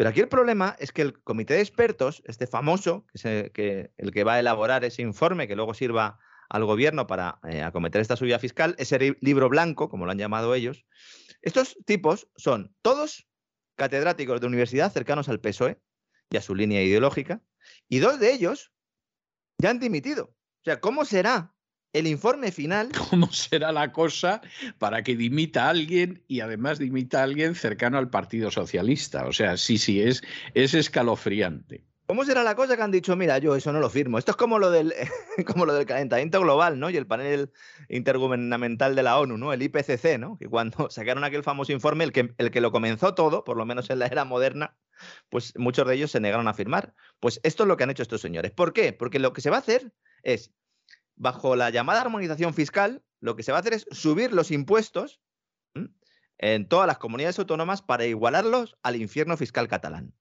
Básicamente es eso lo que se va a hacer. Fundamentalmente, sí. Entonces, Madrid. Con los resultados que ha tenido en Cataluña. Claro, claro. Entonces, Madrid efectivamente es el enemigo a batir por María Jesús Montero y claro, ahí va a haber una pelea importante, ¿no? Siempre hablamos de esto cuando hablamos de la reforma fiscal, pero ¿qué pasa con Navarra y las Vascongadas? Pues ya lo sabemos. El cupo vasco se va a mantener, es decir, se acusa a Madrid de hacer dumping fiscal mientras entrega todos los años dinero a los nacionalistas vascos, con este sistema, el del cupo, el del pufo vasco, que le sale muy bien a PNV y a Bildu y compañía. ¿no? Entonces, para el que no lo sepa todavía, el País Vasco y Navarra tienen un sistema particular que es distinto al resto, por territorios forales, recaudan la totalidad de sus impuestos, ellos, no la Agencia Tributaria Española, y luego hacer una transferencia al Estado por las competencias no transferidas. ¿no? Y el cupo, pues es, se hace un ajuste y la cuantía que paga anualmente el País Vasco al Estado para financiar todos esos servicios que están centralizados, que es un pufo, porque básicamente lo que hace es beneficiar ¿eh? a ese gobierno vasco con independencia del partido que esté, ahora mismo PNV y Bildu, eh, cuidado porque como Bildu acabe gobernando en el, País Vasco, en, Vascongadas, cuidado. Hay mucho miedo ahora mismo en el empresariado vasco y algo. Yo la verdad es que les, tengo que decir que se lo, han, se lo han buscado. Se lo han buscado porque llevan dándole aire a la cometa o dándole hilo a la cometa durante tanto tiempo que ahora están asustados y ya no saben qué hacer. Dicen, ¡buf! Como estos se pongan a controlar Cuchabank, ah, cuidado como estos se pongan a controlar el presupuesto. Pues sí, señores. Es que ustedes han alimentado a la bestia, el árbol y las nueces, ¿no? Entonces, el cálculo para todos estos gastos y ajustes no es transparente, no es público se ha utilizado siempre como herramienta política para conseguir el apoyo del PNV en Madrid, ahora de Bildu. ¿Por qué digo que no es transparente? Porque se calcula y se modifica en reuniones bilaterales secretas entre los responsables de Hacienda del País Vasco y los responsables de Hacienda de España. El último fue Montoro, el último que modificó este cupo para darles más a los nacionalistas vascos. El académico e inspector de Hacienda. Es, que, es que Montoro eh, realmente es la suma de todos los males sin mezcla de bien alguno. ¿eh? O sea, la carrera de Montoro es que es para decir, bueno, yo no sé si este hombre está al servicio de alguna potencia extranjera para dañar a España. O sea, es, es increíble. Es que no hay una inmoralidad económica que de pronto pases por ella y en algún momento no oigas el flap, flap, flap de las alas de murciélago de Montoro. O sea, es, algo verdaderamente terrible. Es el, Peor, ministro. fíjese lo que voy a decir. ¿eh? A mi juicio, es el peor ministro de Hacienda de la democracia. No, yo estoy convencido de que el peor. Bueno, que, está Solchaga ahí, ¿eh? Está Solchaga ahí, ¿eh? No, no, pero Solchaga, vamos a ver, o sea, eh, yo de Solchaga he dicho atrocidades, ¿no? Todas con razón, dicho sea de paso, pero es que Solchaga comparado con Montoro fue un grandísimo ministro de Hacienda. O sea, lo de Montoro es que es eh, soltar al lobo en medio de los corderos. Entonces, para y que además un- un tipo sí. que reconoce en sede judicial que ha financiado el golpe de Estado de Cataluña. Y no le ha pasado nada. O sea, es que, es que vamos a ver, Montoro tendría que estar procesado por bastantes cuestiones y por ahí anda el tipo dando consejos en República Dominicana sobre cómo hay que invertir. Los dominicanos eran tontos de capirotes y le hacen un eh, el más mínimo caso a Montoro. ¿no? Bueno, Como resultado de todo este sistema, ¿no? que eh, he expuesto un poco, pero bueno, tengo artículos por ahí al que le interese que busque en internet Cupo Vasco, Pufo Vasco también, un documento que hizo Miquel Buesa hace mucho tiempo, pero básicamente eh, lo que se hace es entregar todos los años eh, un premio ¿eh? A los territorios forales de 4.500 millones de euros, según los cálculos del académico inspector de Hacienda Ángel de la Fuente, que no es sospechoso de nada, porque, insisto, es inspector No. de Hacienda. Bien, además yo creo que sí Bueno, se podrá hace- ser sospechoso de otras cosas, pero no de falsear lo del pufo vasco. Exactamente, 4.500 millones de euros todos los años los pensionistas vascos y navarros cobran gracias a lo que pagan el resto de españoles porque con su propio sistema no les llega, no les llega, ¿no? Naturalmente. Yo aquí veo un No, pero, problema. esto- pero lo gordo del asunto, vamos a ver, es que es de estas cosas que en España se perpetúan y van pasando de siglo en siglo. O sea, España, por desgracia para España y para los españoles, es una nación donde tú empiezas a tirar del hilito del pufo y resulta que viene de siglos atrás. O sea, es una cosa tremenda, ¿no? La gente pensará que todo empezó con Zapatero, pero no, no. Eso, eso desgraciadamente no es cierto. Zapatero empezó algunas cosas, pero hay algunos males que vienen de siglos. El, el dichoso pufo vasco es un invento de finales del siglo XIX, Sí, después de las 1878. Eso es, sí, sí. Exactamente. Y entonces, pues bueno, esto es algo que es absolutamente provisional y que en un momento determinado se va a acabar y se va a acabar cuanto antes. Ocho años pusieron de plazo. Bueno, pues fíjese dónde estamos. O sea, es que, es que esta es la historia que hay. En 1886 tendría que haber Sí. acabado el cupo Sí, vasco. pues ¿eh? fíjese dónde estamos. Y claro, seguimos con la historia del pufo y el pufo ha ido aumentando, pues porque el PNV ha ido brujuleando lo mismo con la izquierda que con la derecha y, y estamos donde estamos. O sea, es que es absolutamente vergonzoso, vergonzoso. Y lo de Navarra igual, pero bueno, es que Navarra también entraba en toda la historia de las guerras carlistas, ¿no? Entonces, claro, esto es absolutamente un disparate. Y es el expolio del resto de España. Si además luego le suma cómo el dinero va mayoritariamente a Cataluña, pues es que la mayoría de los españoles tra- trabajan para mantener a las castas privilegiadas en las que tienen un primerísimo lugar las oligarquías catalanas y vascas. Entonces, ¿qué va a hacer el gobierno? Dice, no, vamos a subir los impuestos a todas las comunidades autónomas para igualarlas con las que tienen mayor número de impuestos, una mayor, no presión fiscal, sino esfuerzo fiscal, mayores tipos, subir el IRPF, subir eh, eh, el tema del patrimonio, sucesiones, y salvamos a la isla de Asterillo Belis, salvamos a los vascos, que como lo seguimos necesitando, eh, pues los salvamos de todo esto. Así que cuando, nos, cuando escuche la gente aquello de que se suben los impuestos a todos, no, no se suben a todos, No. a los señores que viven en el País Vasco no. Es una papeleta subir impuestos antes de las elecciones. El gobierno ha calculado fatal todo esto. Bueno, yo creo, yo creo que el gobierno en última instancia es posible que no haya calculado mal. Le voy a decir por qué. Porque el gobierno ha dicho, bueno, vamos a ver, le pegamos la enésima coz a los autónomos, pero si los autónomos no nos votan. Es decir, si salvo ese señor que cada vez tiene menos pelo, mm, se parece a mí, vamos, que se llama Amor y que representa a los autónomos como yo represento a las taquimecanógrafas, pues seguramente. yo Oye, peor- peores son los de UPTA, ¿eh? taquimecanógrafas. ¿eh? Pues, pues efectivamente eh, este señor pues anda por ahí, como usted dice, los otros son peores. Bueno, pues eh, esta gente de todas formas no nos va a votar. O sea, les podemos pegar otra coz más porque su voto, vamos, no lo tenemos desde hace muchísimo tiempo. Y entonces ellos van haciendo su cálculo y aunque la gente se crea que no, Tezanos no es tonto. ¿eh? O sea, yo, yo conozco a Tezanos desde hace décadas, desde hace mucho tiempo. Y de Tezanos se podrá decir muchas cosas. Y se podrá decir que cocina las encuestas que salen, etcétera, etcétera.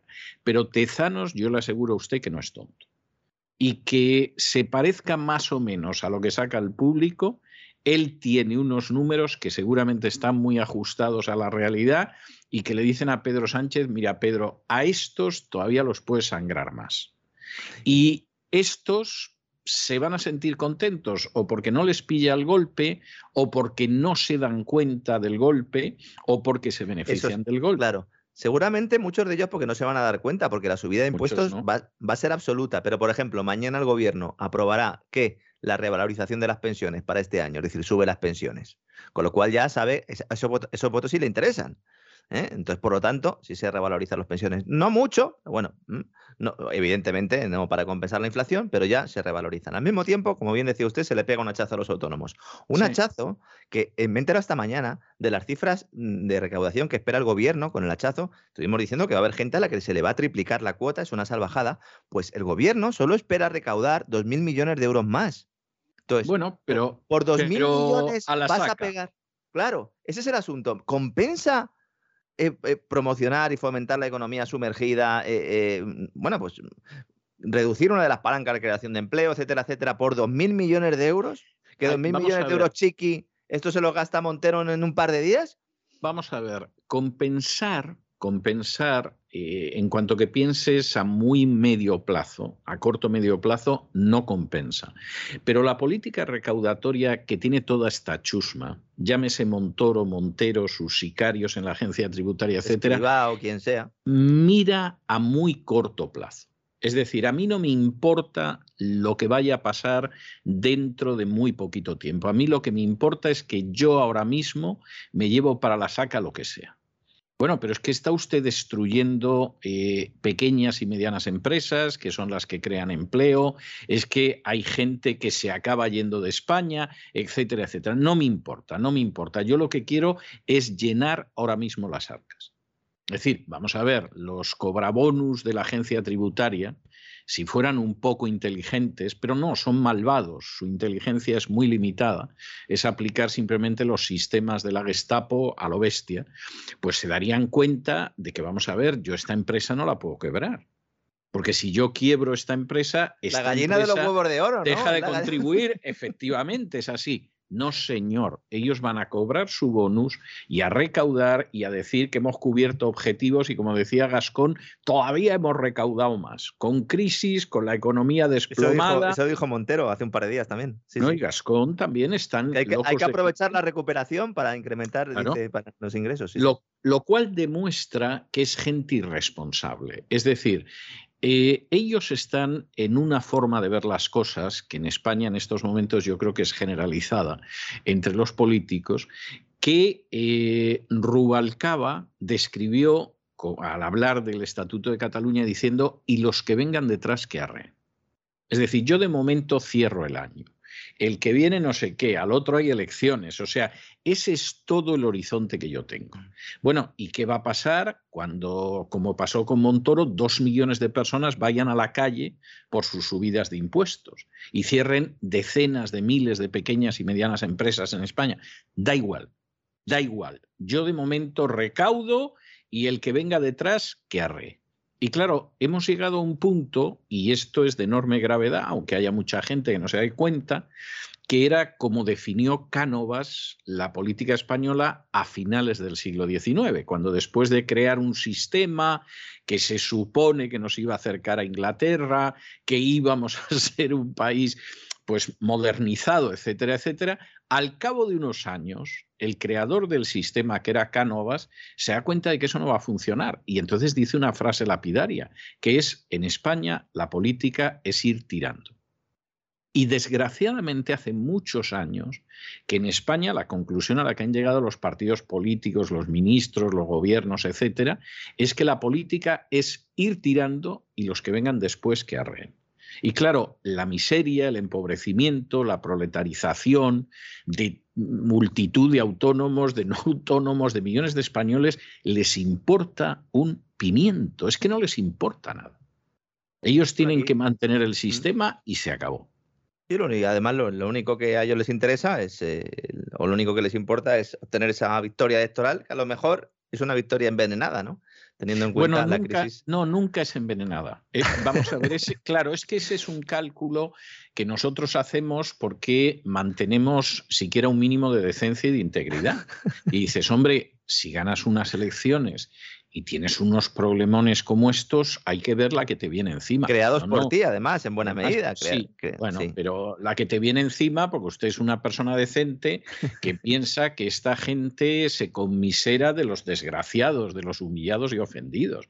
Pero a esta gente eso le importa un pimiento. O sea, que haya una crisis o haya lo que haya, ellos están en la poltrona y se están llevando un dineral a su casa que vamos, jamás hubieran ganado de acuerdo con su talento y su trabajo en condiciones normales. Pero usted se cree que a Irene Mentira le importa lo más mínimo lo que pueda suceder cuando ha multiplicado por 10 su patrimonio en los dos últimos años. Pero ahora que menciona ha multiplicado su patrimonio por 10 en los dos últimos años. A ver si va a volver Iglesias, que está ya el run run, ¿eh? de que si Yolanda Díaz eh, no es capaz y de que va a tener que volver a Iglesias, ¿eh? ya existe ese run run en España. Yo la verdad eh, ya sería Seguramente difundido por el propio Iglesias. sí, porque este hombre, una vez que ya no sale en la tele, esta gente es que, claro, aunque te nombren, aunque te nombren de asesor de un grupo mediático y te paguen muy bien y tal, eh, es que esta gente tiene otras necesidades. O sea, el dinero les gusta más con tontunatiza, o sea, eso no se puede negar. Pero junto con el dinero hay otro tipo de deseos. O sea, yo me he encontrado con gente en medios de comunicación, además en su buena época, que, ganaban mucho dinero y aparte de ganar mucho dinero, tenían una repercusión social muy grande. Casi todos están ya muertos en combate, pero, pero efectivamente esa era la situación entonces. Y yo recuerdo alguna escena de lunes por la mañana, que era cuando yo aparecía en determinado programa, y la persona que lo dirigía estaba que daba alrededor suyo y dentelladas porque ese fin de semana no le había llamado ningún ministro. Y entonces lo suyo era que efectivamente el fin de semana lo hubiera llamado un ministro o para darle las gracias y decirle qué bonita eres, o para decirle, pero ¿cómo me has hecho esto? ¿Pero cómo es posible? Pero lo suyo era que la llamara algún ministro. Y como ese fin de semana los ministros estuvieran de vacaciones o nadie se le hubiera ocurrido llamarla o algo así, estaba que daba dentellada. Pues don César, a mí me llama un ministro en fin de semana y no se lo cojo. ¿Eh? No, se lo cojo. Ahí se la dejo. Y por el bien de su alma, ni en fin de semana, ni en ningún momento. ni en ningún momento. Voy a, voy a ver si compro ahora, cuando le deje ya, que hemos aterrizado ya en este primer vuelo de la semana, intensito que hemos tenido. Voy a ver si compro algunas ediciones del libro de George Orwell 1984 en inglés, que no sé cuánto tiempo va a durar la venta, sobre todo después de que haya universidades que están ya diciendo que 1984 es un libro eh, que pueden encontrar los estudiantes ofensivo y molesto y que tengan mucho cuidado si lo leen. Vamos a volver a las listas de libros prohibidos. Fahrenheit, ¿verdad? Eh, de Ray Bradbury, ¿verdad? En esa línea vamos a acabar con libros prohibidos. Ya tenemos películas prohibidas, tenemos ya series de televisión prohibidas, libros prohibidos, pues evidentemente en 1984 tiene que ser uno de ellos, ¿verdad, César? No, evidentemente igual que otros, pero vamos a ver, ni a usted ni a mí nos pilla de sorpresa, porque yo sé lo que es eso. A veces el libro ni siquiera necesitas prohibirlo. Se juntan varias editoriales y deciden que un autor no va a publicar un solo libro más en ese país hasta que aprenda la lección. Y estoy citando un caso concreto y estoy citando literalmente a una de las personas que estuvo en semejante aquelarre. Entonces, claro que sí esa censura, ¿no? Mire, hace, eh, hace cuatro o cinco días eh, vinieron a entrevistarme para una serie histórica, eh, vinieron a entrevistarme, pues tres o cuatro personas, el cámara, el productor, el que me hacía la entrevista, etc. Y al acabar, como esta gente no vive en Occidente, me estuvieron preguntando sobre los límites a la libertad de expresión. Y cuando les hablé de la censura en YouTube, o les hablé de cómo determinados libros se están sacando de bibliotecas en Estados Unidos y no solo en Estados Unidos.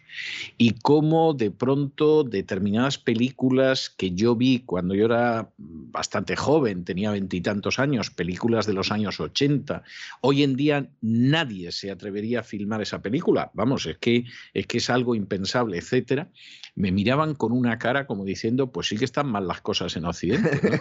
luego los malos somos somos nosotros, ¿no? Exactamente. Y era para decirle, pues, no lo sabe usted bien.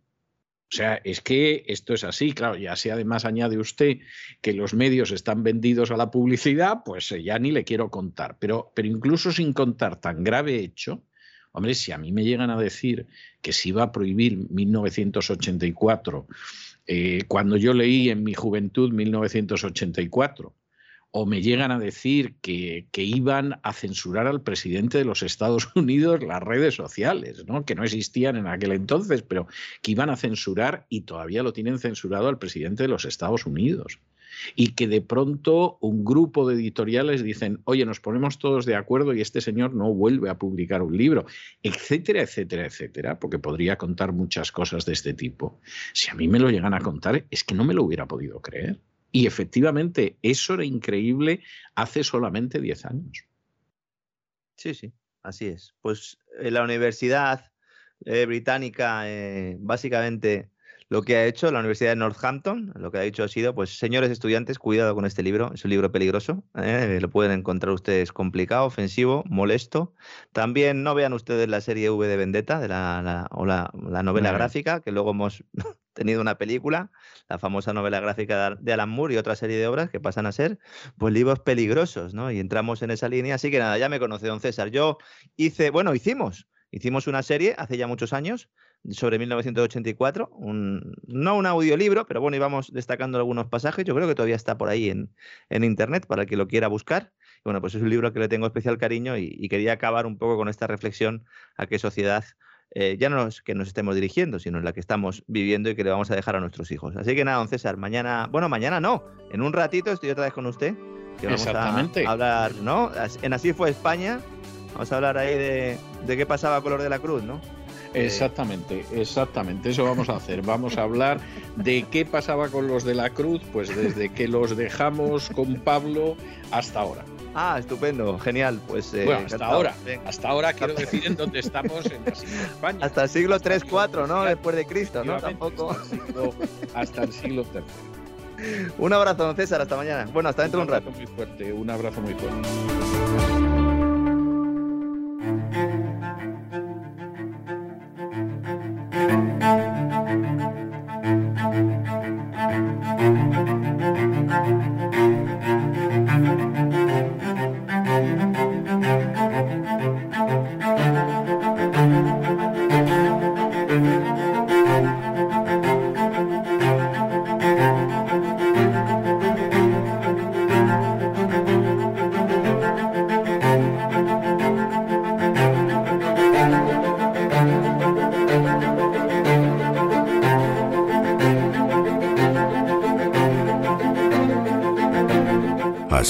España, con César Vidal y Lorenzo Ramírez.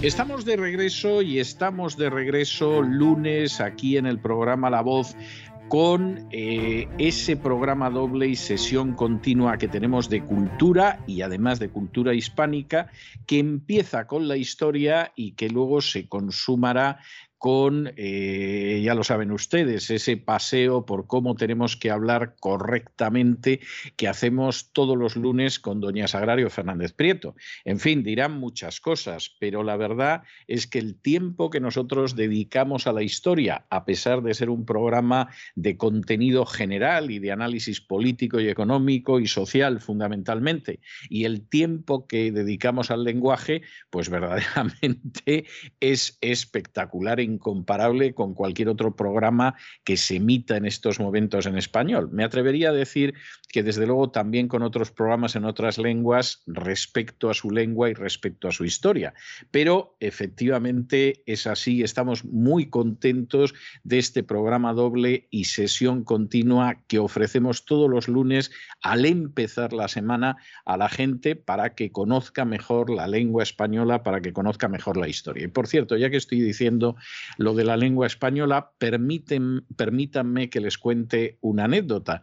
Y es que sabemos que desde hace años, todos los días, hay algunos millares de personas en Rusia que nos escuchan cosa que nos llamó mucho la atención en su momento, porque no podíamos entender cómo escuchaban un programa en español.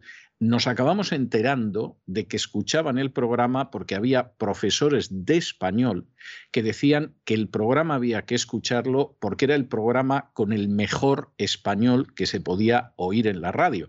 Desde luego muchísimo mejor que los propios programas dedicados a difundir el español en Radio Nacional de España. Bueno, no vamos a decir que ese juicio sea infalible, ni mucho menos, sabemos que es así, pero desde luego sí indica hasta qué punto siempre hemos querido ofrecer un producto depurado y que esa depuración no solo pasara por, por, la economía, por la política, por el análisis social, sino también por la cultura. Nosotros seguimos en Hispania, que todavía no es España, y como siempre, en ese viaje que realizamos todos los lunes, a mi lado, ya lo oían ustedes conteniendo las carcajadas, está don Lorenzo Ramírez. Don Lorenzo, muy bienvenido de nuevo, que hace nada que nos hemos separado. Encantado, César, como siempre, un abrazo a todos esos rusos y a todos los que nos escuchan de prácticamente de todo el globo. Mandarles un abrazo. Eh, porque la verdad es que tenemos oyentes en, muchos sitios. Y pues nada, vamos a. Corea del Norte, que, que, ah. que, de hecho parece que es nuestro oyente más fiel, es un señor de Corea del Norte. Yo no sé si es un espía o. o será Cao de Venos. Será de a saber, pero, pero a mí me llama mucho la atención que efectivamente desde hace ya varias temporadas tenemos un oyente en Corea del Norte que no se pierde un programa. Pues que, se lo ponga con auriculares, ¿eh? que se lo ponga con auriculares ese programa bueno, no creo yo que de todas formas en, China, eh, perdón, en Corea del Norte haya mucha gente que, se entere de estas cosas. Bueno, eh, nos quedamos el último día anunciando que hoy íbamos a hablar de lo que había sucedido con el cristianismo desde que llegó Pablo. Santiago vimos en su día que jamás se pasó por aquí, por España. Eso es una invención medieval que hay que reconocer que éxito ha tenido, pero base histórica ni la más mínima como vimos en, en su momento, pero llegamos hasta ese Pablo que poco antes de morir cumple con ese deseo que él expresa en la epístola a los romanos de llegar a Hispania. Eh, Pablo salió de prisión, donde estaba en Roma en el año 63, eh, viene a, Hispania prácticamente de manera inmediata. Fue una visita breve, como en su día señalamos, sobre todo por la zona oriental de la península ibérica, regresa a Asia Menor, donde es detenido, y finalmente en el año 67 es ejecutado durante la persecución neroniana del 64 al 68. Convencionalmente se habla de diez grandes persecuciones contra el cristianismo, aparte de luego algunas persecuciones locales y parciales, pero la verdad es que esto es algo que habría que matizar mucho hubo una persecución neroniana de la que no tenemos ninguna noticia de que afectara realmente a España, es decir, eh, a fin de cuentas, pues las comunidades que había en España eran comunidades muy pequeñitas, fundadas por Pablo de Tarso y posiblemente no se vieron afectadas, a diferencia del gran golpazo que sufrió, por ejemplo, la comunidad de Roma.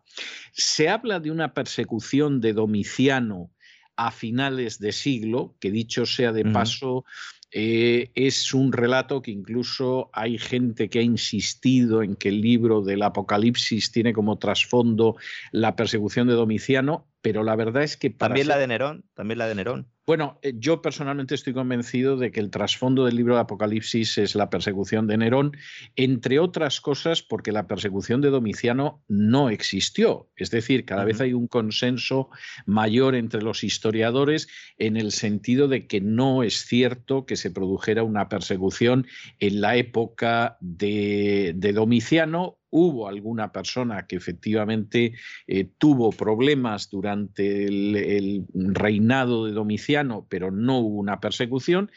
Tampoco se puede hablar de una persecución en la época de Trajano, aunque se insiste mucho en este, en este tema. De hecho, sabemos que entre el 109 y el 111 Plinio el joven le manda una carta al emperador Trajano desde Trajano español, Trajano español, español eso es. donde él era gobernador y le dice que se encuentra cristianos y que qué tiene que hacer con ellos. Y curiosamente Trajano no bajo ningún concepto desencadena una persecución, dice que no se ocupe de perseguir a los cristianos ni buscar a los cristianos ni cosa parecida, pero que si en un momento hay una denuncia y se detiene a los cristianos y se niegan a sacrificar a los dioses, pues que evidentemente a esta gente hay que castigarla, mientras que si por el contrario sacrifican a los dioses, pues no.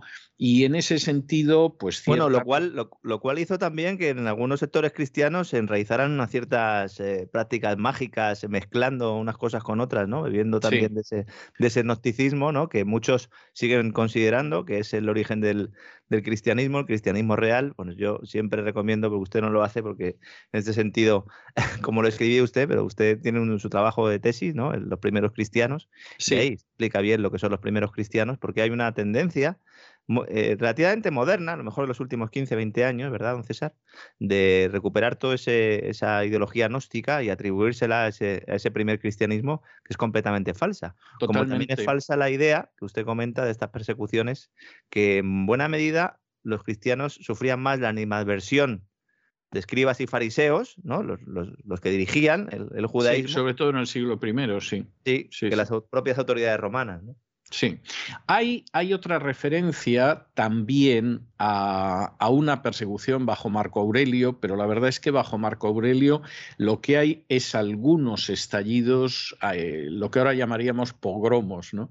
Hay algunos estallidos de cólera contra los primeros cristianos, por ejemplo en Lyon, que además fue, fue una persecución atizada por, por los judíos. Eh, hubo también eh, saqueos de comunidades cristianas en Asia Menor, que son comunidades que en su día fueron fundadas por Pablo, pero realmente con Marco Aurelio no se produce ni mucho menos una persecución general, aunque efectivamente esto sea algo que se repite eh, de manera constante. Todo lo contrario, Marco Aurelio tenía poca simpatía por los cristianos y sobre todo había algo que le horrorizaba y era el hecho de que estuvieran dispuestos a ir al martirio, eso de que alguien por sus ideas estuviera dispuesto a dar la vida, Marco Aurelio ya le parecía excesivo, lo cual encaja mucho con, con el carácter de Marco Aurelio se podía dar la vida por defender las fronteras del imperio contra los bárbaros, pero por, una creencia y más una O por algún dios planetario, pero... Sí, pero por una creencia y más una creencia religiosa, esto era excesivo y a Marco Aurelio le causaba una cierta repugnancia. Pero no se puede hablar de que hubiera una persecución generalizada contra los cristianos. Hubo episodios y episodios de, enorme gravedad, como esa persecución en la ciudad de Lyon, pero desde luego no se puede hablar ni mucho menos de una persecución generalizada. La cosa cambia y de ahí que yo haya esperado a llegar al siglo III y la gran crisis del siglo III, la cosa cambia sobre todo a partir del siglo III. Y cambia, yo creo que por varias razones. Primero, porque hay muchos más cristianos que en el siglo I y el siglo II. Es decir, se les ve más. Y se les ve más, entre otras razones, porque los cristianos tienen una serie de prácticas que hace que crezcan más incluso demográficamente. Es decir, en el Imperio Romano, esto está más que documentado, yo lo he relatado en alguno de mis libros, en el Imperio Romano, por ejemplo, era prácticamente imposible encontrar una familia donde existiera una segunda hija. Es decir, cuando de pronto en una familia nacía una segunda hija, pues la segunda hija era abandonada. Es decir, ¿para qué iban a cargar con una segunda hija? En muchas familias del Imperio Romano ni siquiera la primera hija la aceptaban y la abandonaban. Lo cual hace, y esto es tremendo, que la ratio de población, en vez de ser una ratio de población en la que, como sucede siempre en todas las épocas y culturas, hay siempre más mujeres que hombres, viven más, etcétera, etcétera, sin embargo, en el Imperio Romano, y está estudiado en Roma, en la península itálica, en provincias, etcétera, siempre había más hombres que mujeres. Es decir, las mujeres pues eran eh, algo que se podría tirar. Yo he reproducido en alguno de mis libros la carta de Hilarión, que era un comerciante que andaba de viaje y que escribe a su mujer en el Imperio Romano, y en esa carta pues la mujer está embarazada y uno ve un Hilarión cariñosísimo, ¿no? Eh, cuídate, en fin, eh, cualquier cosa que necesites, dímelo, espero que te haya llegado el dinero, si necesitas más, te lo mando. O sea, es un esposo amantísimo y en un momento determinado dice, bueno, y cuando nazca la criatura, si es niño, consérvalo y si es niña, desembarázate de ella. Y de pronto uno dice, caramba, sería muy buen esposo, pero vamos, tenía la idea de la época de que efectivamente, pues si nacía una niña, quítatela de encima, que eso es una carga que, que no tenemos por qué soportar. Eso no sucedía entre los cristianos. Con lo cual, evidentemente las familias cristianas eh, tenían más niñas y en general tenían más niños, porque no se desembarazaban de ellos, no los abandonaban. Pero es que esto hacía que, tuvieran cierto estatus, pero ya no solo, eh, claro, es que en el mundo pagano la, situación era la siguiente, es decir, la que usted acaba de plantear ahora. Y realmente las mujeres en el cristianismo han gozado de un estatus muy superior al que tenían en ese mundo pagano, a pesar de lo cual, en la actualidad, cuando se hace revisionismo histórico, se mira hacia atrás y se, y se dice que las mujeres durante el cristianismo eh, pasaban a un segundo plano. Todo lo contrario. Bueno, yo creo que en el cristianismo primitivo efectivamente hay un gran avance, eso se colapsa en la Edad Pero Media. empezando por el Nuevo Testamento. claro, el Nuevo Testamento y están las mujeres, están tal, claro, le acompañan y no hay ningún problema. Es decir, yo estoy seguro de que más de un obispo diría, bueno, esto del Nuevo Testamento habría que cambiarlo, ¿no? Eh, no puede ser. porque lo que vino después no era eso, ¿no? claro, claro. Tenga usted en cuenta que en el capítulo 16, que es el último capítulo de la carta a los romanos, cuando Pablo envía saludos a gente que hay en Roma, casi el 50% son mujeres y prácticamente la totalidad son mujeres que tienen algún ministerio eclesial. Sí, es decir, efectivamente. Lo cual es algo llamativo. Bueno, y Jesús se pasa todo el Nuevo Testamento diciéndole, diciendo a los apóstoles, oye, me queréis dejar, ¿eh? que, también son personas que la dignidad del ser humano, básicamente, de todos los seres humanos. Es así. Eh, eh, y junto a esto, pues añada usted que los cristianos además se casaban más tarde. Porque claro, llegaron a la conclusión de que contraer matrimonio con niñas no era plan. Es decir, todo el mundo que no suele tener ni idea de la cultura clásica, que tenía grandes luces, pero que también tenía tinieblas muy profundas, pero como la gente no conoce la cultura clásica, pues lo ignora. Pero claro, te habla del matrimonio de niñas en el Islam, que es una aberración, y lo es ciertamente, pero eso sucedía en la antigua Roma. Es decir, cuando uno ve testimonios de los matrimonios de Cicerón, de otros personajes importantes, pues se casaban con niñas de 12, 13 años. Con las que habían sobrevivido, porque en algunos casos había infanticidio femenino directamente. Efectivamente.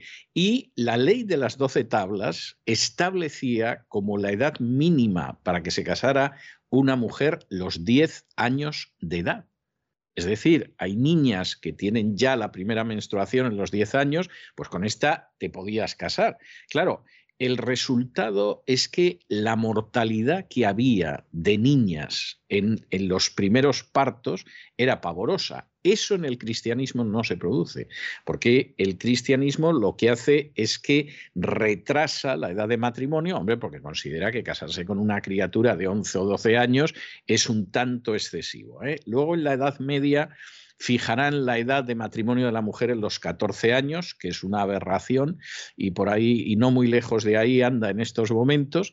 No sé si se aplicará el Código de Derecho Canónico, pero, pero sigue por ahí con el resabio medieval, pero en ese cristianismo primitivo no es ahí. Bueno, en la medida en que no matas a tus hijos, es terrible decir esto, pero es así, en que eh, te comportas con las mujeres con una dignidad que no se las lleva de este mundo, pues tener un parto con 12 años. Con las viudas también, porque las viudas... las eh, viudas también, que se las cuidaba. Efectivamente.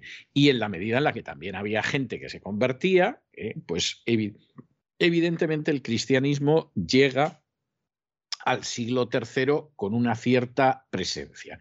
Y lo que sucede es que eh, los cristianos se encuentran en la situación ideal en la que, ideal entre comillas, en la que se encontraban los judíos durante la Edad Media. Es decir, son una minoría extraña, son una minoría que está en medio de nosotros y son la minoría ideal para cargarles las culpas de lo que pueda suceder.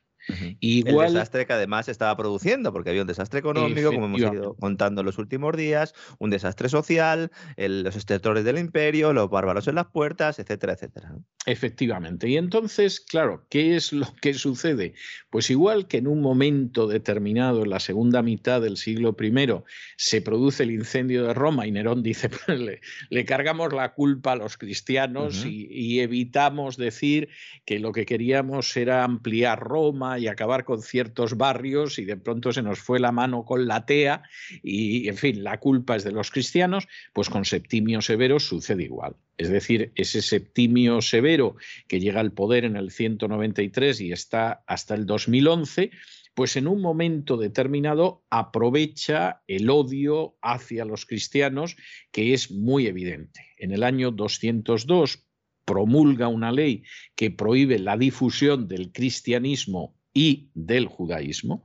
Y seguramente no es la primera ley anticristiana y es muy posible, por lo que aparece en las fuentes, que Nerón promulgara una ley anticristiana, mm. pero la primera de la que conservamos el texto es precisamente de Septimio Severo y apenas Septimio Severo pues eh, decide que aquí no se puede extender ni al cristianismo ni al judaísmo, porque estos son unos locos monoteístas, ateos, como decían los romanos, porque claro, no creían en los dioses, pues hay una serie de explosiones de persecución en Cartago, en Alejandría, en Corinto y en la misma Roma. No se podría hablar de una persecución general en el sentido de que en todo el imperio eh, acabaran con los cristianos, pero no cabe la menor duda de que hay estallidos a lo largo del imperio y son estallidos que acaban siendo sangrientos. En ese sentido, con incendios, incendios de iglesias, violaciones, asesinatos, etcétera. En el confiscación, por supuesto, de todo el patrimonio. Por supuesto, claro, es lo habitual. En el año 235, Maximino, que es un emperador tracio, decide ir también a por los cristianos y sobre todo por la gente que de alguna manera está a cargo de la dirección de las comunidades cristianas. Y efectivamente es una persecución que parece que estuvo muy centrada en lo que sería la dirección de las comunidades cristianas, pero evidentemente es una persecución clarísima en este sentido. 249, Decio decide que hay que ir a por los cristianos. Ahí ya, ahí ya, perdone, don César, ahí ya, cuando se habla hoy de pasaporte COVID y códigos QR, ya en aquella época, para, claro, para escaparse de alguna manera de esta persecución, lo que había que hacer era tener un certificado. Efectivamente. Que demostrara que uno había hecho un sacrificio a los dioses romanos, entiendo, ¿no? Efectivamente, es así. Esto se llamaba el libelus. Es decir, eso es, el libelus. Tú te ¿Eh? ponías la vacuna, quiero decir, tú sacrificabas a los dioses que te había dicho el Estado y entonces te daban un certificado, el libelus, que lo que sucedía es que te quitabas de problemas y te quitabas de malas situaciones, etcétera, etcétera. Y se abrió un debate y decían, a ver, ¿qué hacemos con los que no han comprado el certificado? ¿Eh? Y en algunas iglesias no entraban. O sea, cuidado. ¿eh? Sí, sí, sí, sí. Y claro, el, problema, eso ha sido más reciente, ¿eh? pero el, ejemplo está muy bien traído. Bueno, ¿qué es lo que pasó? Pues evidentemente hubo gente que obtuvo el certificado. Esto es cierto, esto no, no es un paralelo, esta es una realidad. O sea, hubo cristianos que dijeron, bueno, vamos a ver, esto es un acto clarísimo de idolatría, pero bueno, es un acto que cometes una vez, te dan el certificado, te dan el libelus y a otra cosa mariposa.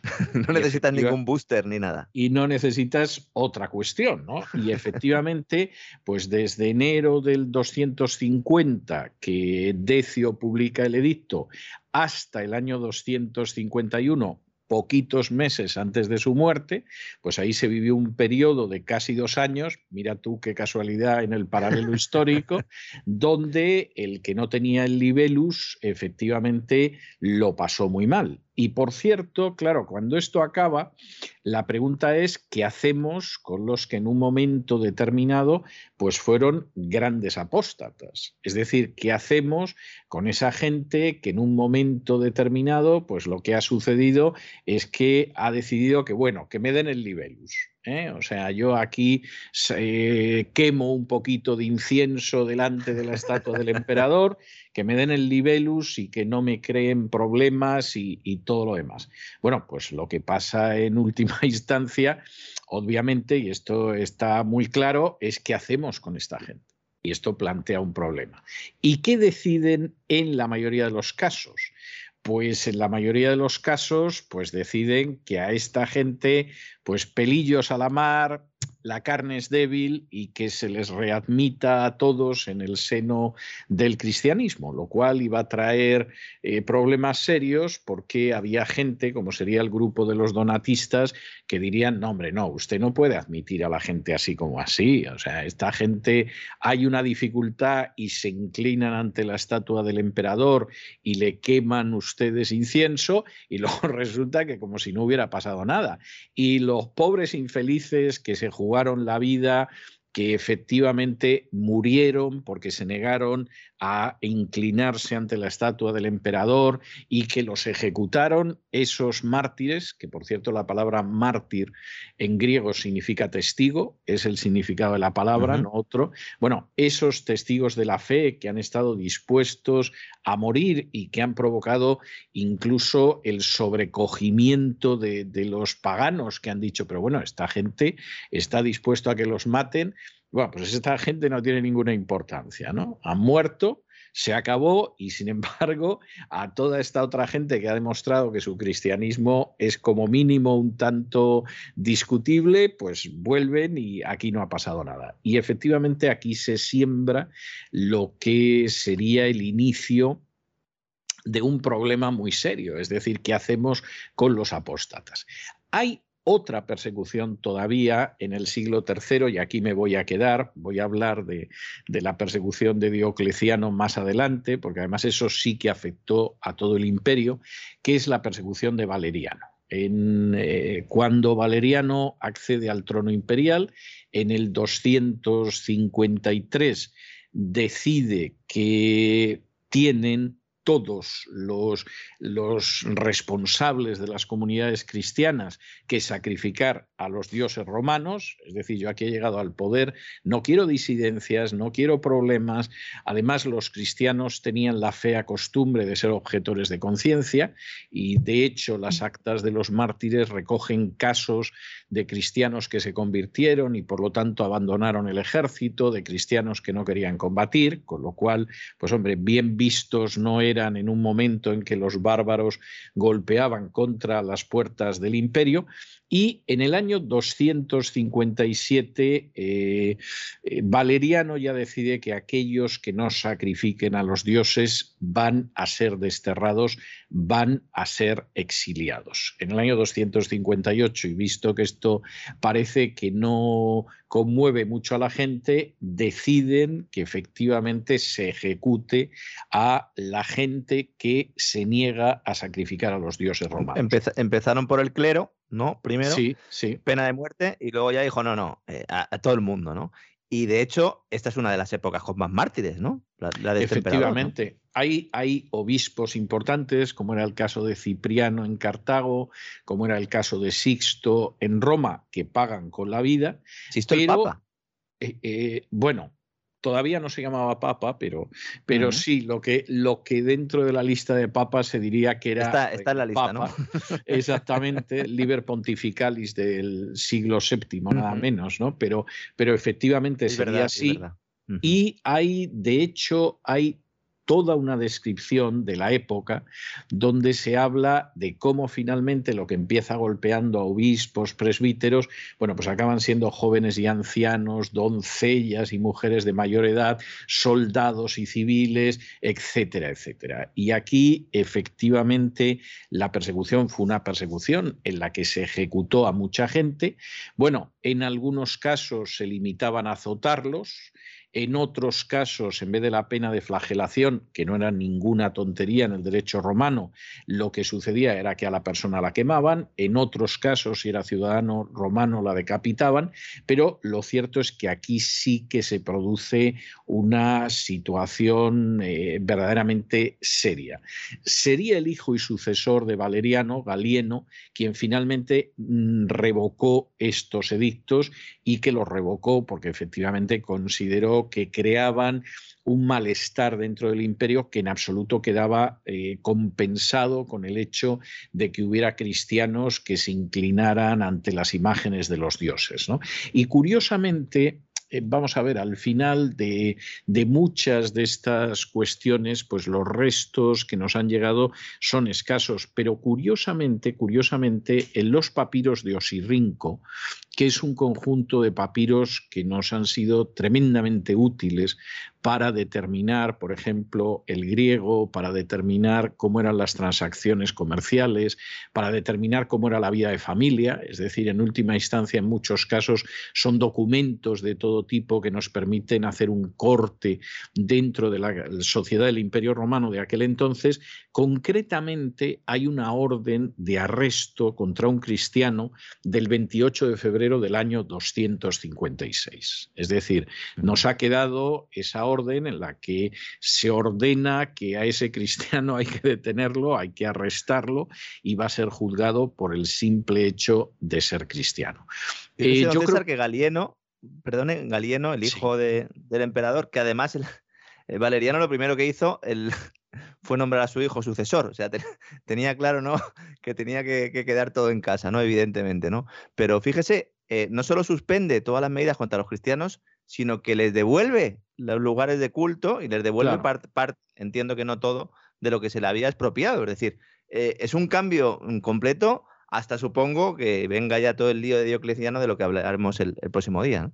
Sí, hay que tener en cuenta que además el cristianismo había ido eh, evolucionando en el curso de estos tres siglos. ¿no? El cristianismo del siglo I es gente que se reúne en las casas, es gente que no tiene templos, no tiene lo que ahora llamaríamos iglesias, porque como iglesia se entiende solamente esas comunidades locales en distintos lugares del imperio, tienen una organización de pequeñas comunidades que se reúnen en casas, que están eh, presididas por un consejo de ancianos, de presbíteros, etcétera, y sobre ese cristianismo, cuando golpea Nerón, pues evidentemente el golpe es tremendo, pero gente que vive en la semiclandestinidad, que se reúne en casas, etcétera, etcétera, bueno, pues al que le pilló el golpe le pilló pero bien y acabó convertido en una antorcha viviente en los jardines de Nerón. Pero, pero también golpear a ese tipo de gente es más difícil que lo que va a pasar en los siglos siguientes.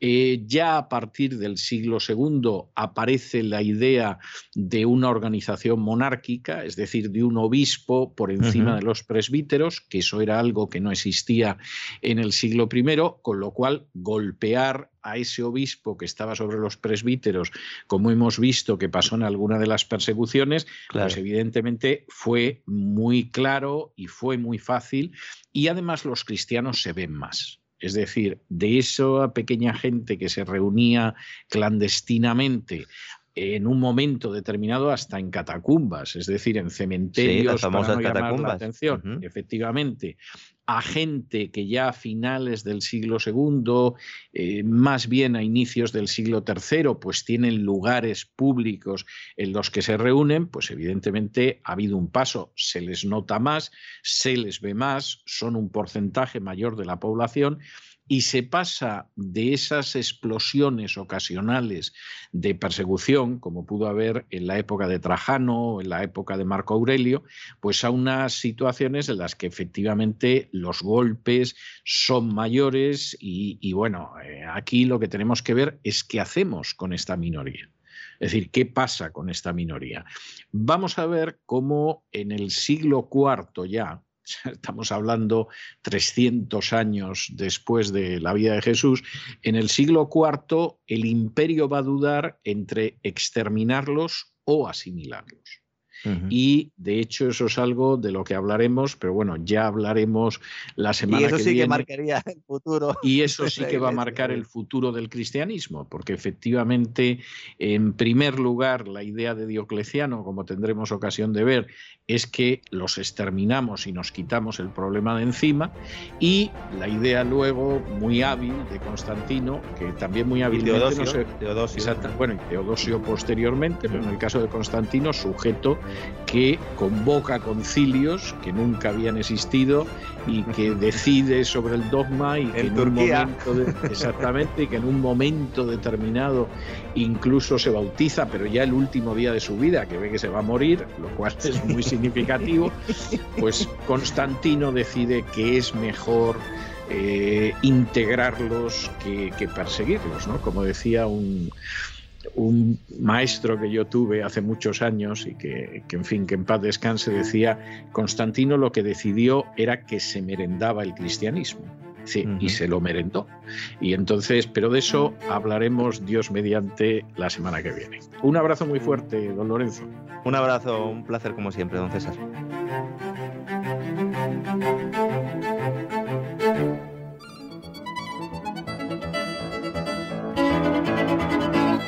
Palabras al aire con Sagrario Fernández Prieto.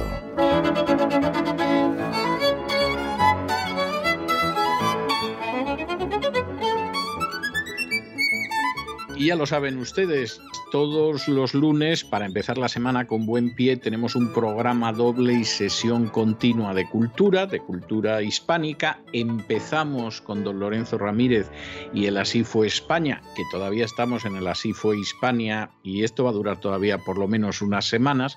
Y luego nos dedicamos a aprender a hablar español de la manera que se debe hablar con doña Sagrario Fernández Prieto, que se debe hablar y que se debe escribir. Y como les antes en la sección de Así fue España.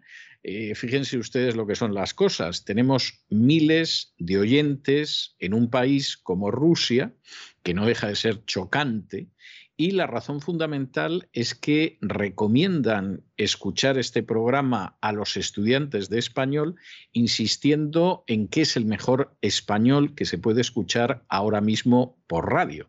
Bueno, pues sin ningún género de dudas, una parte nada pequeña de ese mérito lo tiene este espacio que lleva doña Sagrario Fernández Prieto al final del programa de los lunes y donde nos habla de cómo escribir y hablar correctamente el español. Doña Sagrario, muy buenas noches. ¿Por dónde vamos hoy?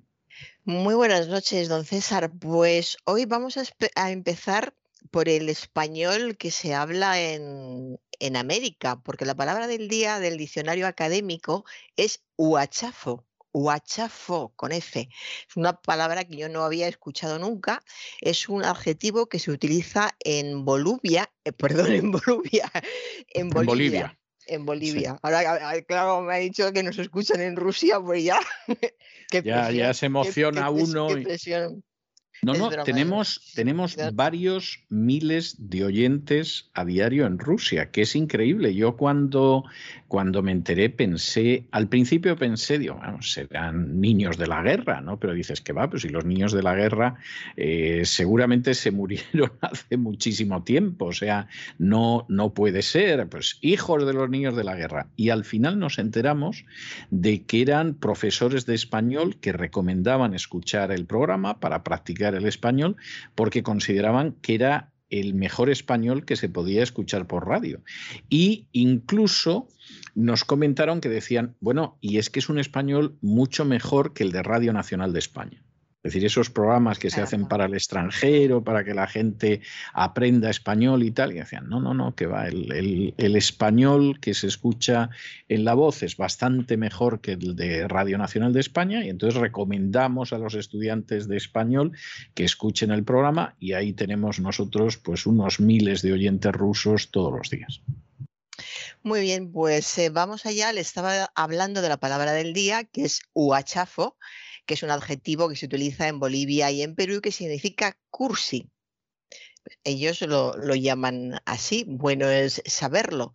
Eh, porque lo bueno que tiene esta sección es que siempre de unas palabras vamos a otras. Partimos en este, siempre partimos de la novedad del diccionario académico, de lo que diga ese día, y luego vamos analizando errores para aprender de los errores que, escuchamos, que escucho por la calle, y otras veces no, para eh, resolver dudas que tienen las personas. En, España, cursi se utiliza muchísimo y luego quizá yo creo que más que en cada zona o en cada región o en cada provincia es en cada casa, ¿no? Porque yo creo que eh, yo recuerdo de mi infancia eh, la palabra redicho. O sea, decir que alguien era cursi se decía, pero era más para adultos, pues fue fulano eh, tal, o don fulano es muy cursi, o doña fulanita, o sea, para personas mayores. Sin embargo, recuerdo decir oír decir que eh, algún niño era muy redicho o una niña era muy redicha y luego también se utilizaba pues eh, en vez de cursi, presumido, pedante, eh, ñoño, fantoche, hay, hay, muchos sinónimos para el adjetivo cursi. Repelente, niño Vicente. repelente también. Y hay, hay, uno que suena a, pues qué sé yo, a, obra de teatro de, principios del siglo XX, lechuguino. Lechuguino es sinónimo de cursi también. Eh, ¿Qué significa? Por si alguien lo tiene dudas, dicho de una persona que pretende ser elegante y refinada sin conseguirlo. Entonces, cuando uno no llega eh, a, lo que quiere ser en esta línea, ¿qué hace? Pues el ridículo, que es lo que hacen los, los cursis. Y referente a una cosa que con apariencia de elegancia o delicadeza es pretenciosa y de mal gusto. O sea que cursi, si se da cuenta, es como pasarse del objetivo. Cuando se va uno un poco más allá de lo, de lo que quiere, muchas veces se hace el ridículo. Y es lo que pasa con el significado de cursi. Bueno, y continúo con una nota informativa de una comunidad de vecinos que dice, los perros no deben realizar sus funciones filológicas en las zonas comunes. Filológicas. filológicas, a mí me parece que es muy correcto y que está muy bien, porque no puede ser que los perros vayan estudiando lengua y literatura por las terrazas o por las escaleras, pues que lo hagan en los escritorios de sus casas. estoy bromeando porque dice funciones filológicas y la filología estudia la lengua y la literatura que se supone que querían, querían, no sé, o deberían haber dicho, los perros no deben realizar sus funciones fisiológicas, fisiológicas en las zonas comunes. Fisiología, que es la ciencia que tiene por objeto el estudio de las funciones de los seres orgánicos. Cuando uno hace, como se decía antes, que no sé si se sigue diciendo, se sigue diciendo sus necesidades, está haciendo sus funciones fisiológicas. Los perros también lo hacen, en esta ocasión en una zona donde no les correspondía, parece ser, y eh, aquí hablan de funciones filológicas, las funciones filológicas de los perros. Fíjase. Si, hablamos bien español, que hasta los perros se preocupan por, estudiar filología. Continúo con el presidente del gobierno, Pedro Sánchez, en una intervención parlamentaria hace unos días, decía, les imploro a que no pongan en cuestión la gestión de los fondos europeos. Les imploro a que no pongan en cuestión. Implorar eh, es un verbo transitivo, significa pedir con ruegos o lágrimas algo. Implorar, implorar algo, complemento directo. Luego, sin preposición, les imploro que no pongan, que sería el complemento directo, les imploro, y una subordinada que funciona como complemento directo. Les imploro que, que no pongan en cuestión la gestión de los fondos europeos. Luego sobra esta, esta preposición a por la función de complemento directo que estoy diciendo. No sé, no imploro, podemos imaginarnos, por si alguien no lo ve claro, decirle a alguien, te imploro, una niña diciéndole a su madre, te imploro a que me dejes eh, salir esta tarde. No, no te imploro a que me dejes, te imploro, te ruego que me dejes salir esta tarde. Y luego tenemos aquí, dice, les imploro a que no pongan en cuestión la gestión de los fondos europeos. Bueno, poner en, cuestión es un galicismo, eh, está relativamente aceptado, pero sigue siendo un galicismo, es de, estos, eh, de estas cuestiones que hay que evitar, es evitable. Si se puede, pues mejor evitarlo porque no tenemos ninguna necesidad. No hace tanto en este mismo programa, muy a menudo hemos hablado de poner en cuestión y hemos dicho que no había que utilizarlo. Ahora se va abriendo la mano, lo digo porque cuando aquí decimos esto no es correcto y luego por otra parte se va diciendo que sí y se empieza a utilizar cada, cada vez más, pues bueno, se ha utilizado tanto que ya no hace tanto daño al oído como antes, pero sigue siendo un galicismo poner en cuestión y no tenemos ninguna necesidad de, utilizarlo.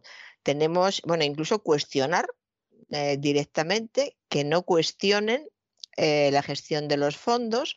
Les imploro que no cuestionen, les imploro que no impugnen, que no objeten, que no rebatan, que no contradigan. Anda que no tenemos verbos para, para poder evitar este poner en cuestión. Así que dos, eh, aspectos a, destacar en esta frase del presidente Sánchez. Y ahora algo que, me, me, han preguntado varias personas. ¿Se dice ucraniano o ucranio? Porque casi todo el mundo coincide en que ucranio no les suena bien, les suena raro. Es verdad que no estamos acostumbrados a eh, decir eh, que, que, alguien, una persona es Ucrania o alguien es ucranio lo estamos escuchando últimamente, pero es relativamente nuevo. Siempre hemos dicho ucraniano. Cuando buscamos ucraniano, ucraniana en el diccionario, que nos dice natural de Ucrania, país de Europa, perteneciente o, relativo a Ucrania o a los ucranianos, perteneciente o relativo al ucraniano, a la lengua ucraniana, al léxico ucraniano, o lengua eslava oriental que se habla en Ucrania. Todo esto es lo que dice eh, bajo el epígrafe de ucraniano. Si vamos después a buscar ucranio, pues estas cosas que te hacen gracia de los diccionarios, dice ucranio, Ucrania, adjetivo, véase ucraniano. O sea, todo lo que acabamos de decir anteriormente. Son eh, tienen absolutamente el mismo significado, se puede utilizar uno u otro. Porque últimamente, que es cierto, en los medios de, comunicación, en los espacios de noticias, se habla de, ucranio en vez de ucraniano? No lo sé, porque se ha puesto más, eh, más de moda este, este adjetivo. Y continúo con el presentador de un programa de, de televisión que estaba hablando sobre un invitado, le estaba presentando y dijo que era uno de los rostros más famosos de las sitcoms. Sitcoms. Sitcom es un acrónimo formado a partir de la expresión inglesa situation comedy. Se aconseja sustituirlo no tenemos ninguna necesidad de utilizar eh, esta forma inglesa y lo podemos sustituir por comedia, comedia de situación o telecomedia, que es, lo que hemos utilizado siempre, es muy común, lo entiende todo el mundo. Entonces, eh, no hay necesidad de, utilizar esta palabra. A mí incluso me dijeron un día que sitcom, eh, que era y pensaban que se refería a algo de la bolsa, algo relacionado con la economía, con las finanzas. O sea que se confunden muchas cosas cuando tenemos palabras en español para definirlo como lo hemos hecho toda la vida, pues una comedia, una comedia de situación y puesto que estamos hablando de televisión, pues una telecomedia, que es lo que hemos dicho siempre. Y eh, comento ahora sobre una actriz que estaba hablando ah, sobre las dificultades que tienen en, su profesión, sobre todo las dificultades, fue un programa curioso porque hablaban de las dificultades de la profesión o las características o todo junto en, los años 80. Hubo un gran cambio en, el mundo del espectáculo, como usted sabe, y en, esa época, hmm. pues hubo muchos actores y muchas actrices que lo pasaron francamente mal. Eh, lo pasaron peor las actrices porque tenían muchas más condiciones, eh, muy poco, en fin, muy poco honorables, digamos, para poder trabajar y, lo pasaron muy mal. Entonces. Yo recuerdo, yo mm. recuerdo que en esa época, lo está usted tratando con una enorme delicadeza, pero en esa época Silvia Tortosa, que era una buena mm. actriz, aunque le tocó desnudarse en infinidad de películas en, en la época, en un momento determinado, en una entrevista que se ve que le pilló en un momento eh, irritado, dijo, el problema es que con esto del destape cualquier putita pasa por actriz. O sea, no se me olvidará, no se me olvidará la expresión, porque era un tipo de palabras que tampoco era habitual ver en letra impresa en aquellos momentos en las revistas, pero se ve que ella, que incluso hizo bastantes películas de destape, sin embargo, estaba harta de esa situación. Las actrices que o porque no tenían el físico o porque no les apetecía, pues no pasaron por esa situación, pues eh, tuvieron difíciles momentos en aquel entonces. Sí, de eso hablaba el, programa, hablaban de, la época del destape, lo mal que lo pasaron, lo absurdo y lo indignante que era todo, porque en todas las películas que pusieron como ejemplo, todos los fragmentos de películas que salían, salían señores completamente vestidos, con corbata, chaqueta, completamente vestidos y señoras completamente desnudas. No tenía ningún sentido y era un, desnudarse en cualquier momento sin que viniera a cuento. Ni, ni había guion, ni había nada. Había, bueno, una de las excusas que había era si lo exige el guion. Pues si lo decía, pues ni había, no había ni guion. le preguntaban a la actriz, oye, ¿usted se desnudaría? Hombre, si lo exige el guion, no sé a quién se le ocurrió esa genialidad, pero, pero era lo que repetían todas. Y eh, yo recuerdo aquella época, porque la verdad es que la recuerdo ahora y me da una mezcla de, ternura y, casi de vergüenza ajena. Y entonces no había una película en la que de pronto la actriz de turno eh, no se estuviera duchando y sonaba justo en ese momento el teléfono y claro, salía desnuda de la ducha. O sea, ¿cómo vas a salir de, la ducha? ¿no? Y entonces, claro, ya era algo que, incluso recuerdo que Pepe da Rosa acabó haciendo una canción burlándose y diciendo que, bueno, es que nunca se había visto tanto, tanta ducha en las películas españolas, pero yo recuerdo que era así y, claro, ya resultaba ridículo. O sea, la gente lo veía en el cine y se reía porque de pronto veías que estaba en la ducha y de, ah, cómo suena el teléfono. Y efectivamente eh, sonaba el teléfono y Bárbara Rey tenía que salir de la ducha y claro, salía desnuda. Lo, dijeron, decía la, la, invitada, la invitada que estaban hartas de duchas y cada vez que veían el guion y veían la palabra ducha decían, bueno, ya estamos. Eh, y había dos palabras clave, ducha y, y barra de bar y pero claro, que barra de bar fuera clave en, este aspecto, pues fíjese qué absurdo. O sea, entraba una, un señor, estaba tomando una copa en la barra de un bar, tipo pub de estos elegantes que había en esa época, de cuero y tal. Y de repente aparecía una, una señorita medio vestida, a veces medio vestida, y decía, ¿qué haces aquí, guapo? Pum, pum, pum, pum, se quitaba la blusa, se quitaba la falda y se quedaba completamente desnuda. Y ya estaba y alrededor todos señores eh, vestidos. Y otras veces la señorita aparecía directamente, salía del, eh, del fondo, como donde están los servicios, los, donde se deja la ropa. Entonces salía de ahí ya mm. completamente desnuda y se dirigía al señor que estaba en la barra. Y los señores siempre con chaqueta y corbata. Sí. Eh, yo recuerdo, en una entrevista que vi que le hacían a Andrés Pajares y a, y a Fernando Esteso, ¿no? Entonces, hablando de las películas que habían hecho juntos, que no fueron tantas, pero bueno, parece que hicieron 30, ¿no? Y entonces comentaba Andrés Pajares, dice, claro, esto era exagerado. Dice, por ejemplo, en una escena de Yo hice a Roque 3, pues íbamos a ver a un mafioso que quería que en fin, hacer un tongo en un combate de boxeo, y era una piscina y entonces había 10 o 12 eh, señoritas desnudas alrededor de la piscina y tirándose al agua y saliendo, etc. Y yo recuerdo perfectamente esa secuencia, ¿no? Y entonces tú dices, bueno, esto era disparatado, o sea, esto era simplemente para que la gente viera las 6 o 7 o 10 chicas que había totalmente desnudas, pues tirándose al agua y saliendo. Claro, ¿cómo iban a hacer eso? Pues en una piscina, claro. Eso en medio de una oficina no. Y por supuesto, todos los que aparecían en la escena, Pajares, Esteso y Narciso Ibáñez Menta, que era el que encarnaba al mafioso, pues vestidísimos, claro. O sea, eh, vamos a ver. Salió, salió, esa escena de la piscina en, ah, el programa. Es que, fue muy comentado lo de la piscina. Sí, es que yo recuerdo eso porque se ve que, que, Pajares también la recordaba, pero yo recuerdo cuando vi la película que por otro lado es una comedia que yo he vuelto a ver varias veces y sigo partiéndome de risa cada vez que la veo. Yo creo que tiene alguna secuencia como una en la que pasan libras a kilos, y yo creo que es de lo mejor que se ha escrito en cine de humor, pero, pero a lo largo de la historia. O sea, esa secuencia en que tienen una báscula en libras y hay que pasarla a kilos y entonces empiezan a hacer cálculos disparatados y hay un momento en que calculan lo que es la libra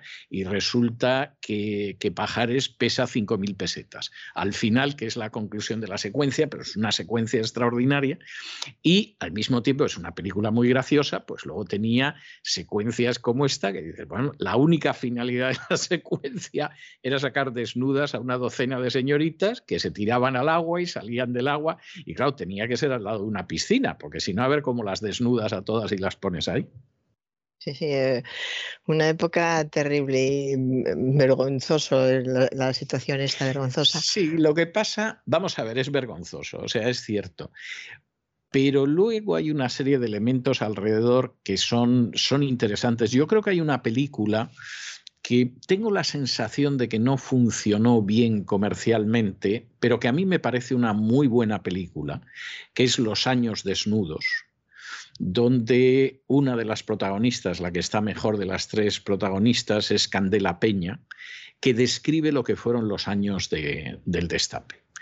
Y además, en esa película eh, aparecen una serie de episodios que yo sé que son reales y además sé quiénes protagonizaron esos episodios. O sea, quien escribió el guion efectivamente sabía lo que estaba contando, los personajes eran ficticios, etcétera, pero hay una serie de lances y de historias que aparecen en la película que son reales. O sea, yo sé quién protagonizó esos episodios, qué actrices de, de destape lo sufrieron, etcétera.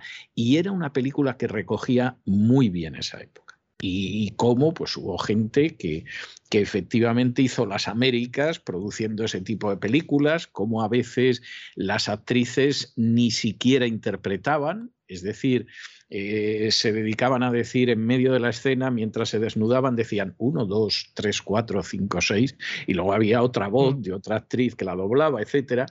Y eh, dice mucho de lo que fue esa época. O sea, ese es uno de los elementos que yo creo que para poder estudiar lo que fue la transición es absolutamente indispensable, aunque a algunos les parezca una frivolidad. Y, claro, sí, desde muchos puntos de vista, vamos, no es que sea bochornoso, es denigrante realmente. Sí, sí, sí. Bueno, pues eh, la actriz invitada que estaba hablando sobre las dificultades eh, de su profesión, lo que tenían que, que hacer, y entonces dijo habían algunas que lo conseguían. Eh, este habían, como seguimos hablando de, lengua en el espacio, habían es lo que quiero eh, comentar, porque el verbo haber en su forma impersonal no concuerda en número, de modo que no diríamos habían algunas, sino había, forma impersonal, había algunas que lo conseguían. Y continúo con eh, una, una, señora también en, en un programa de, de, televisión que dijo, eh, yo no sé cocinar sin especies, tengo de todo para cocinar en la cocina. Sin especies. Sin especies. Animales y como, vegetales. Pues hombre, al decir especie, pues fíjese, yo rápidamente me la imaginé cocinando entre jirafas, pájaros, ballenas, vertebrados, invertebrados, absolutamente de, de, todo. Las especies son cada uno de los grupos en que se dividen los géneros y que se componen de individuos que además de sus caracteres genéricos tienen otros por los cuales se asemejan entre sí. Eso es una especie. Eh, puede ser tanto en botánica como en, como en zoología. Es eh, muy, bueno, muy habitual, también es de estas veces que dices, caramba, hace mucho tiempo que no veía esta confusión, confundir especie con especia. Pues eh, aquí lo tenemos otra vez. Para cocinar tenemos las especias, el romero, el perejil, fin, la, la hierbabuena, muchísimas especias tenemos. Y eh, otra vez la, actriz recordando a su padre, otra actriz recordando a su padre en una entrevista, dijo, gracias a su estrellazo todos vivimos muy bien. Gracias a su estrellazo. Yo no sé si quiso decir estrellazgo, pero sería un error mm, bastante repetido porque la palabra estrellazgo no existe en, español, no tenemos el término estrellazgo. Utilizamos o debemos utilizar el término estrellato. Gracias a su estrellato, todos vivimos muy bien. Su estrellato, que es sinónimo de éxito, triunfo, también podía haber dicho que gracias a su éxito, gracias a su triunfo, gracias a que fue una estrella, todos vivimos muy bien. Y ya para terminar, eh, acabo con un programa de libros en el que dijeron, y ahora vamos a darles la short list de los libros más vendidos. Short list, list es lista de finalistas. Si son los más vendidos, son los finalistas. De modo que bastaría con decir simplemente lista de los libros más vendidos. Efectivamente, ¿qué es lo que habitualmente se decía, la lista de los más vendidos? Eh, sí, sin más, lista de los más vendidos y aquí dicen los más vendidos y además shortlist, o sea que es este placer que sigue, bueno, sigue sigue y cada vez más, eh, porque aumenta. Según la gente va sabiendo un poquito más de inglés, pues se va notando más en el castellano cotidiano. Pero bueno, esto es cotidiano relativamente. Estamos hablando de, un programa de libros, de, televisión. Se supone que hay un nivel, o debería haberlo. Y, y, además, pues no, no, tiene, no tiene ningún sentido eh, lo estaban haciendo en España, por supuesto. Entonces, ¿por qué decir shortlist? Cuentan además o esperan además que todo el mundo sepa lo que es una shortlist, porque probablemente mucha gente, habría gente que sí lo, lo sabría, pero muchos lo pasarían por alto como esas veces que escuchas algo y dices, no sé qué ha dicho, pero eh, tu cerebro no lo procesa y lo deja pasar, ¿no? Los libros más vendidos y ya está, te quedas con eso. Pero es un caso más, eh, ni siquiera de, anglicismo, de término inglés eh, directamente, que no tenemos ninguna necesidad de, utilizarlo, tenemos que, recordarlo. Además, como cada vez vamos a tener más, porque vamos siendo um, bilingües, eh, cada vez hay más niños, más jóvenes que, que lo hablan, tenemos que tener muy claro que tenemos que defender lo nuestro. Me parece muy bien, por supuesto, que la gente hable inglés. Y si además de inglés hablan cinco idiomas más, muchísimo mejor todavía. Pero que hablen bien el castellano, que dejen el, inglés en su sitio, o sea, que no incluyan términos españoles en el inglés, que no incluyan términos españoles en el eh, alemán, por ejemplo, que se hable bien o como se pueda cada uno de los idiomas que se tenga la, la, ocasión de conocer, que es estupendo pero no estas mezclas que acaban, que acaban confundiendo y que además a veces son absurdas porque son reiteraciones que no conducen a ninguna parte y no aportan nada. Cuando hay un término de otro idioma que viene a llenar un hueco del que carece el nuestro, que esto nos puede pasar a nosotros o a cualquier otro idioma del mundo, pues entonces se, se incluye el término nuevo Y esto ocurre continuamente. La academia eh, incluso pues, está continuamente aceptando términos nuevos. Podemos ver, eh, por ejemplo, cuando echas un, echas un vistazo al diccionario académico, y te informas y hay muchísimos términos que están en el diccionario desde el año 20, desde el 2020, del 2021, o sea, que están continuamente renovándose. Es muy fácil. Si lo, si lo dice muchísima gente, es que se ha visto la necesidad de ese término, pues si no hay una, una palabra en castellano que lo pueda sustituir, lo admitimos en, en inglés, que, son la mayor, que es de donde son la mayoría ingleses. Y mm, nada más, don César, después de esta arenga. Sí, sí, me parece muy bien la arenga. ¿eh? patriótica. Me, parece, me parece muy bien, muy bien la arenga. Bueno, como usted ha estado hablando de los ucranianos, eh, le voy a dejar con el tema principal, con la suite de una película en que se describe la lucha de, los ucranianos contra la opresión polaca y claro, como lógicamente esos ucranianos se consideraban rusos y punto final, que es lo que han sido siempre.